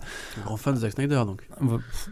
Pardon, excuse-moi, continue, continue, continue. Ouais, je ouais, c'est un peu. Voilà. Ça, c'est le genre de trait d'humour, tu vois, si tu le prends hors contexte, c'est un petit peu Non, mais je bizarre, pense, tu je vois. référence à- pourra- au fait qu'il va adapter un bouquin de Ayn Rand qui est notoirement connu pour euh, être enfin être euh, Voilà, remets le contexte. décrire les viols dans ses romans de manière très euh, encouragée. Voilà. Mais les gens cultivés avaient compris. Mais oui, mais tu sais bien que je ne suis pas cultivé, c'est pour ça que moi je ne pouvais pas Tu n'as pas lu. Ayn Rand? Non. Mon Dieu. Ouais. Tu as raison. Ne lis pas Ayn Rand. Donc pourquoi, pourquoi parler de ça? Oui, ben parce qu'en fait, euh, au-delà du caractère, parce qu'effectivement, on, on comprend euh, que les tweets puissent choquer, bien qu'ils datent d'une époque. Alors déjà, c'est des blagues, donc on, peut discuter de l'humour, et moi personnellement, je les trouve vraiment pas drôles, tu vois, même, même en essayant de remettre en contexte, je, je les trouve vraiment pas drôles, je comprends pas cet humour-là, alors que pourtant, je- je- j'aime l'humour noir et trash. Je t'avoue que là, je, capte pas. la qualité de Voilà. tu vois. enfin. Il s'était, en fait, c'était il y a 10 ans, donc il était dans une période où il n'était pas du tout avec, avec Disney. Il était euh, de l'école trauma, il faisait des films de genre, films d'horreur. Il se construisait un personnage trash. Je suis d'accord, il avait 40 ans, donc voilà. Mais il, était dans une forme de, de construction d'un personnage trash. Il était reconnu pour ça, donc. euh, mais il- Ces films aussi étaient reconnus pour ça. hein. Oui. Horribilis et compagnie. Ouais, horrible, c'est. Super. Ouais. Euh, il s'était excusé en 2012 en fait auprès de, du, du de, de- des GLAD, alors je sais pas comment c'est euh, Gay Lesbian Association euh, pour la reconnaissance des droits en fait de la communauté LGBT dans les œuvres non dans les œuvres de culture américaine. Euh, ouais, Against Defamation. Defamation. Et du coup, en fait, qu'il avait déjà critiqué pour un article, effectivement, qu'il avait fait sur son blog où il disait les 50 super-héros avec qui tu coucherais, où en fait il écrivait, enfin, c'était que des trucs ultra sexistes, misogynes, tout ce que tu veux, et, et, et homophobes, en fait, vraiment, parce qu'il disait, par exemple, ouais, moi, si je pouvais, ben, je ferais euh, coucher Batwoman avec euh, Iron Man, comme ça, elle redeviendrait euh, hétérosexuelle, enfin, des trucs vraiment.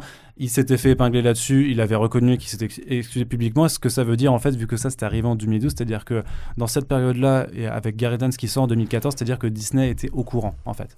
Ils Mhm. étaient au courant de ces tweets, ils étaient au courant de ces histoires. Et, si, en tout cas, s'ils n'étaient pas au courant, euh, truc, ils avaient tous les moyens de l'être, tu vois, parce que c'était quelque chose qui était connu de toute Et façon. il s'était déjà excusé en partie. Et en plus, euh, ils étaient déjà excusés pour, euh, pour ces faits-là.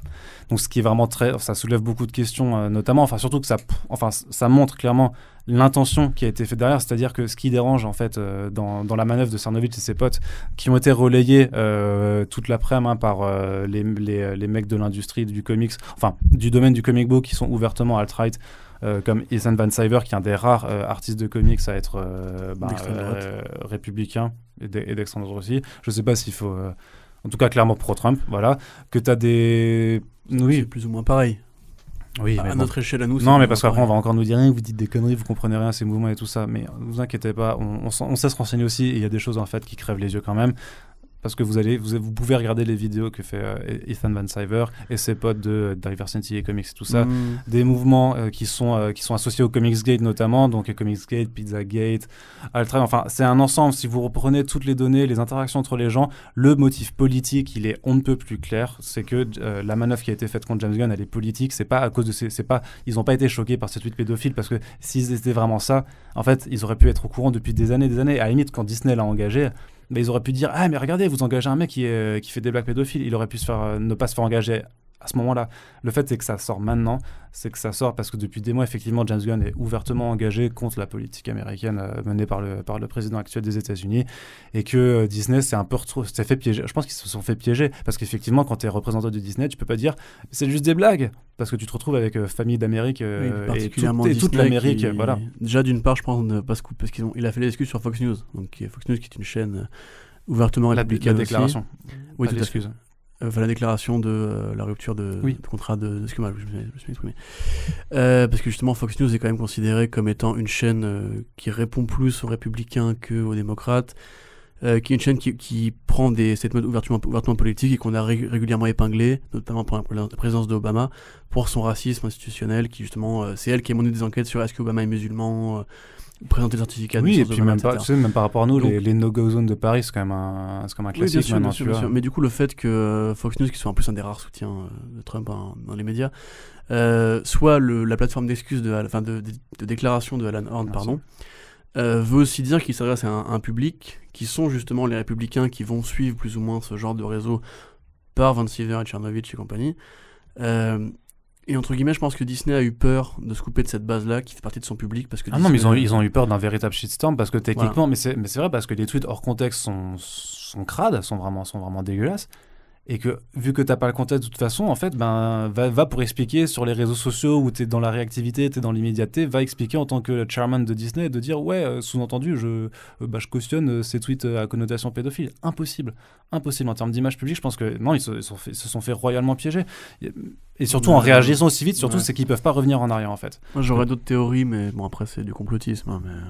Du complotisme. Bah, vas-y, une théorie Mais complotiste. en fait, je sais pas, mais James Gunn a fait quand même gagner plus d'1,5 euh, milliard à Disney en deux films. Énormément, ouais.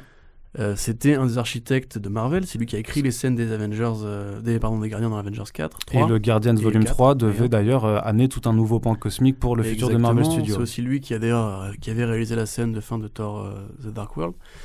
Il, fait partie de cette euh, mouvance qui a aussi popularisé, repopularisé, qui a ouvert la porte Thor Ragnarok, qui a ouvert les comics euh, Howard the Duck, qui, enfin, James Gunn est un mec qui pèse très lourd chez Disney et tous les gens qui travaillent avec lui disent que, euh, enfin, il, n'a pas de comportement toxique. À l'heure justement où on parle de toxicité, à tel point qu'on a même réussi à rien sortir de vrai dans ces affaires qui, enfin, on peut prendre des déclarations hors contexte, mais derrière le mec, personne n'a porté plainte contre lui, personne, aucune femme, aucune de ses collaboratrices n'est venue. Parce que je euh, pense que s'il avait. Enfin, on sait pas, hein, parce que la loi du silence, elle est, elle est quand même forte, mais quand il y a eu Mhm. le, le- le post Weinstein et, la- et le hashtag MeToo, on, on peut quand même supposer qu'un mec aussi influent dans le milieu, il se serait fait descendre de la même façon qu'un Kinberg, Bien qu'un. Andrew Kreisberg dans la télé, ou qu'un euh, euh, euh, Spacey. Pardon. Tout à fait. Mais du coup, en plus, euh, moi, à la fois, je pense que Alan Horn a, a mal réagi au sens où justement, il, il a réagi trop vite. Avant de présenter une défense, ou avant de présenter un dossier explicatif, ou avant même de voir si l'affaire allait prendre dans les médias et pas être juste un. Un, Un bad buzz, euh, Parce que finalement, par, euh, deux jours après, t'avais euh, Aquaman et Shazam et compagnie. Peut-être que la Comic Con allait juste faire passer l'envie aux gens de s'intéresser à ces sujets-là. Bah, de toute façon, On se en rappelle fait. que justement on est au pic du procès de Weinstein et peut-être que ça devrait plus intéresser les États-Unis que euh, Tr- Trump lui-même a des affaires de harcèlement sexuel aux fesses, euh, etc., etc. Et en fait, je comprends pas cette réaction qui Parce est de, fait, de- de- avait- de jeter le mec sous le bus alors qu'il n'a techniquement rien fait d'illégal, qu'il s'est déjà excusé, que du coup il fait le jeu d'une partie du public. Enfin, d'une partie, d'une partie du coup de ces, de ces mecs qui sont des, des crevards. Enfin, le Comics Gate et compagnie, c'est pas du tout des gens bien, c'est des gens qui harcèlent, qui, des gens qui commettent des vrais crimes pour le coup, et qui, qui font des informations, etc. Et du coup, en fait, je me dis qu'il il y, a un- un- il y a autre chose derrière, en fait. Quand t'es Disney et que t'es ouvertement démocrate, parce que Disney est ouvertement démocrate, Bob Iger est ouvertement démocrate, euh, Kevin Feige est ouvertement démocrate et il, il pousse vers un monde Et plus puis, t'as quand même un. Voilà, compagnie. Disney, quand même, vachement progressiste dans ses œuvres en général. Voilà, et en plus, il y a, de l'argent qui va avec James Gunn, et le temps que ça a pris, la réaction était tellement rapide que je ne peux pas me dire que, en fait, peut-être que Gunn vous laisse barrer, peut-être que je. Enfin, non, ça Non, va pas barrer comme ça, bien sûr.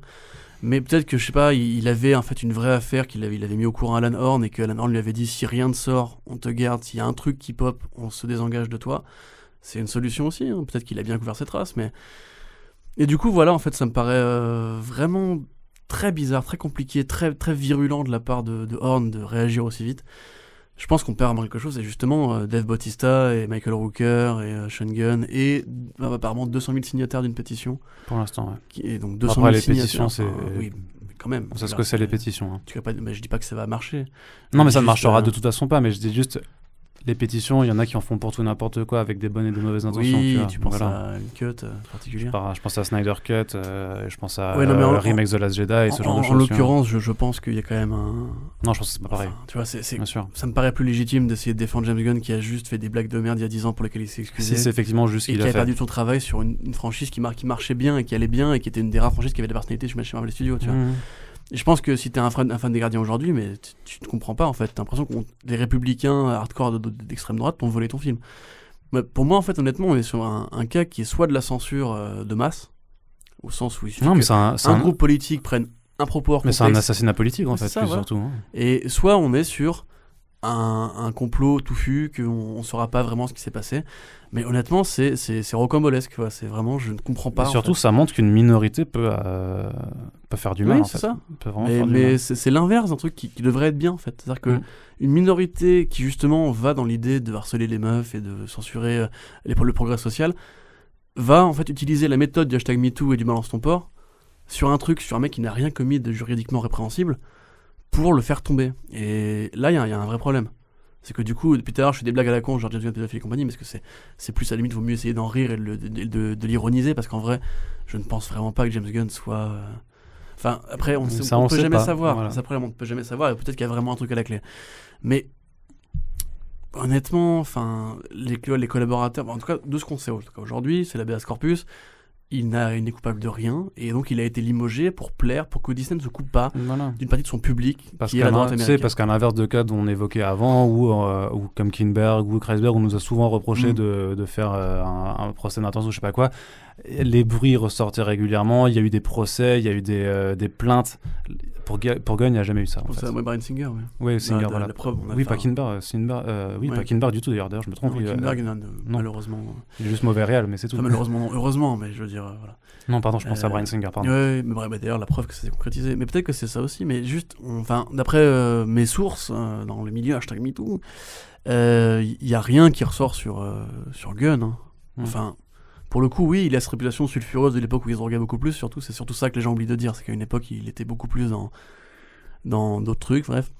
Euh, mais, enfin, je sais pas, moi, ça me paraît vraiment euh, une mauvaise décision de Disney.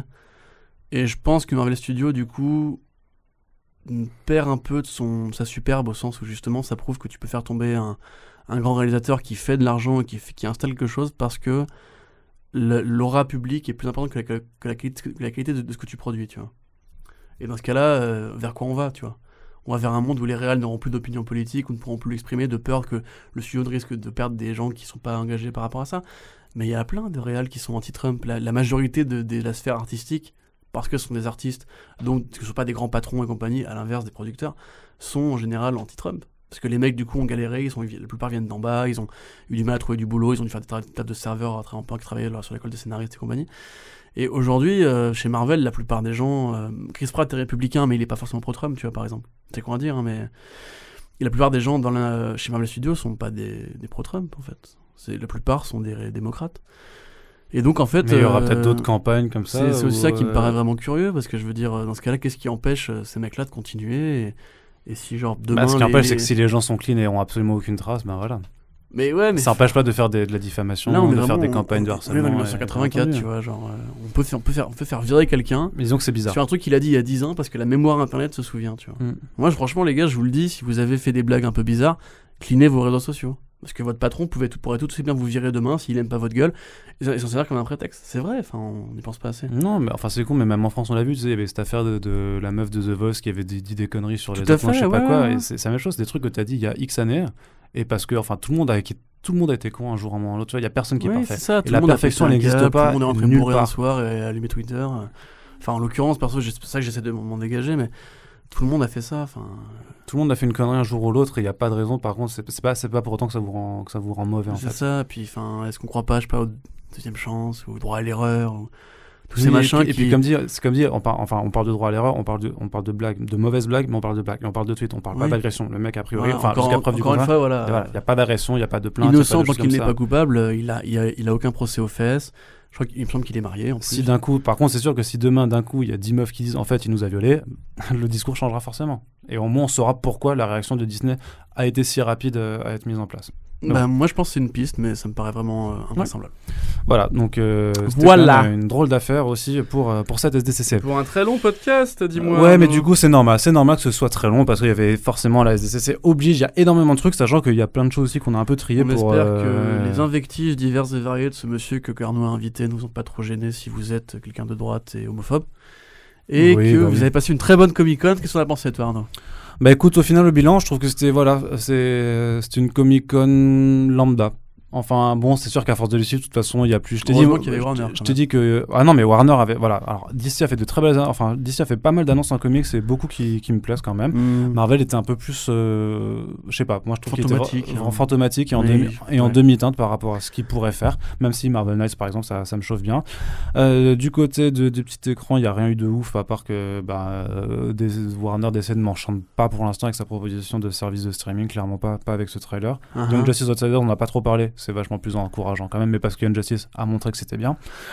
Et bon, du côté du cinéma, ouais, écoute, euh, j'étais déçu que Sony Pictures euh, mette pas ses vidéos en ligne. Euh, Warner, ben, why not hein, euh, Ils ont présenté les trucs, ils m'ont surpris à mettre le trailer pas dire euh, pourquoi de. pas? Pourquoi tu dis why not tout le temps? Dis juste pourquoi pas. Euh, Pourquoi pas aussi, mais parce que je- parce qu'on est dans, tellement dans la culture ricaine que, franglèche. que, ouais, que je parle anglais aussi, voilà.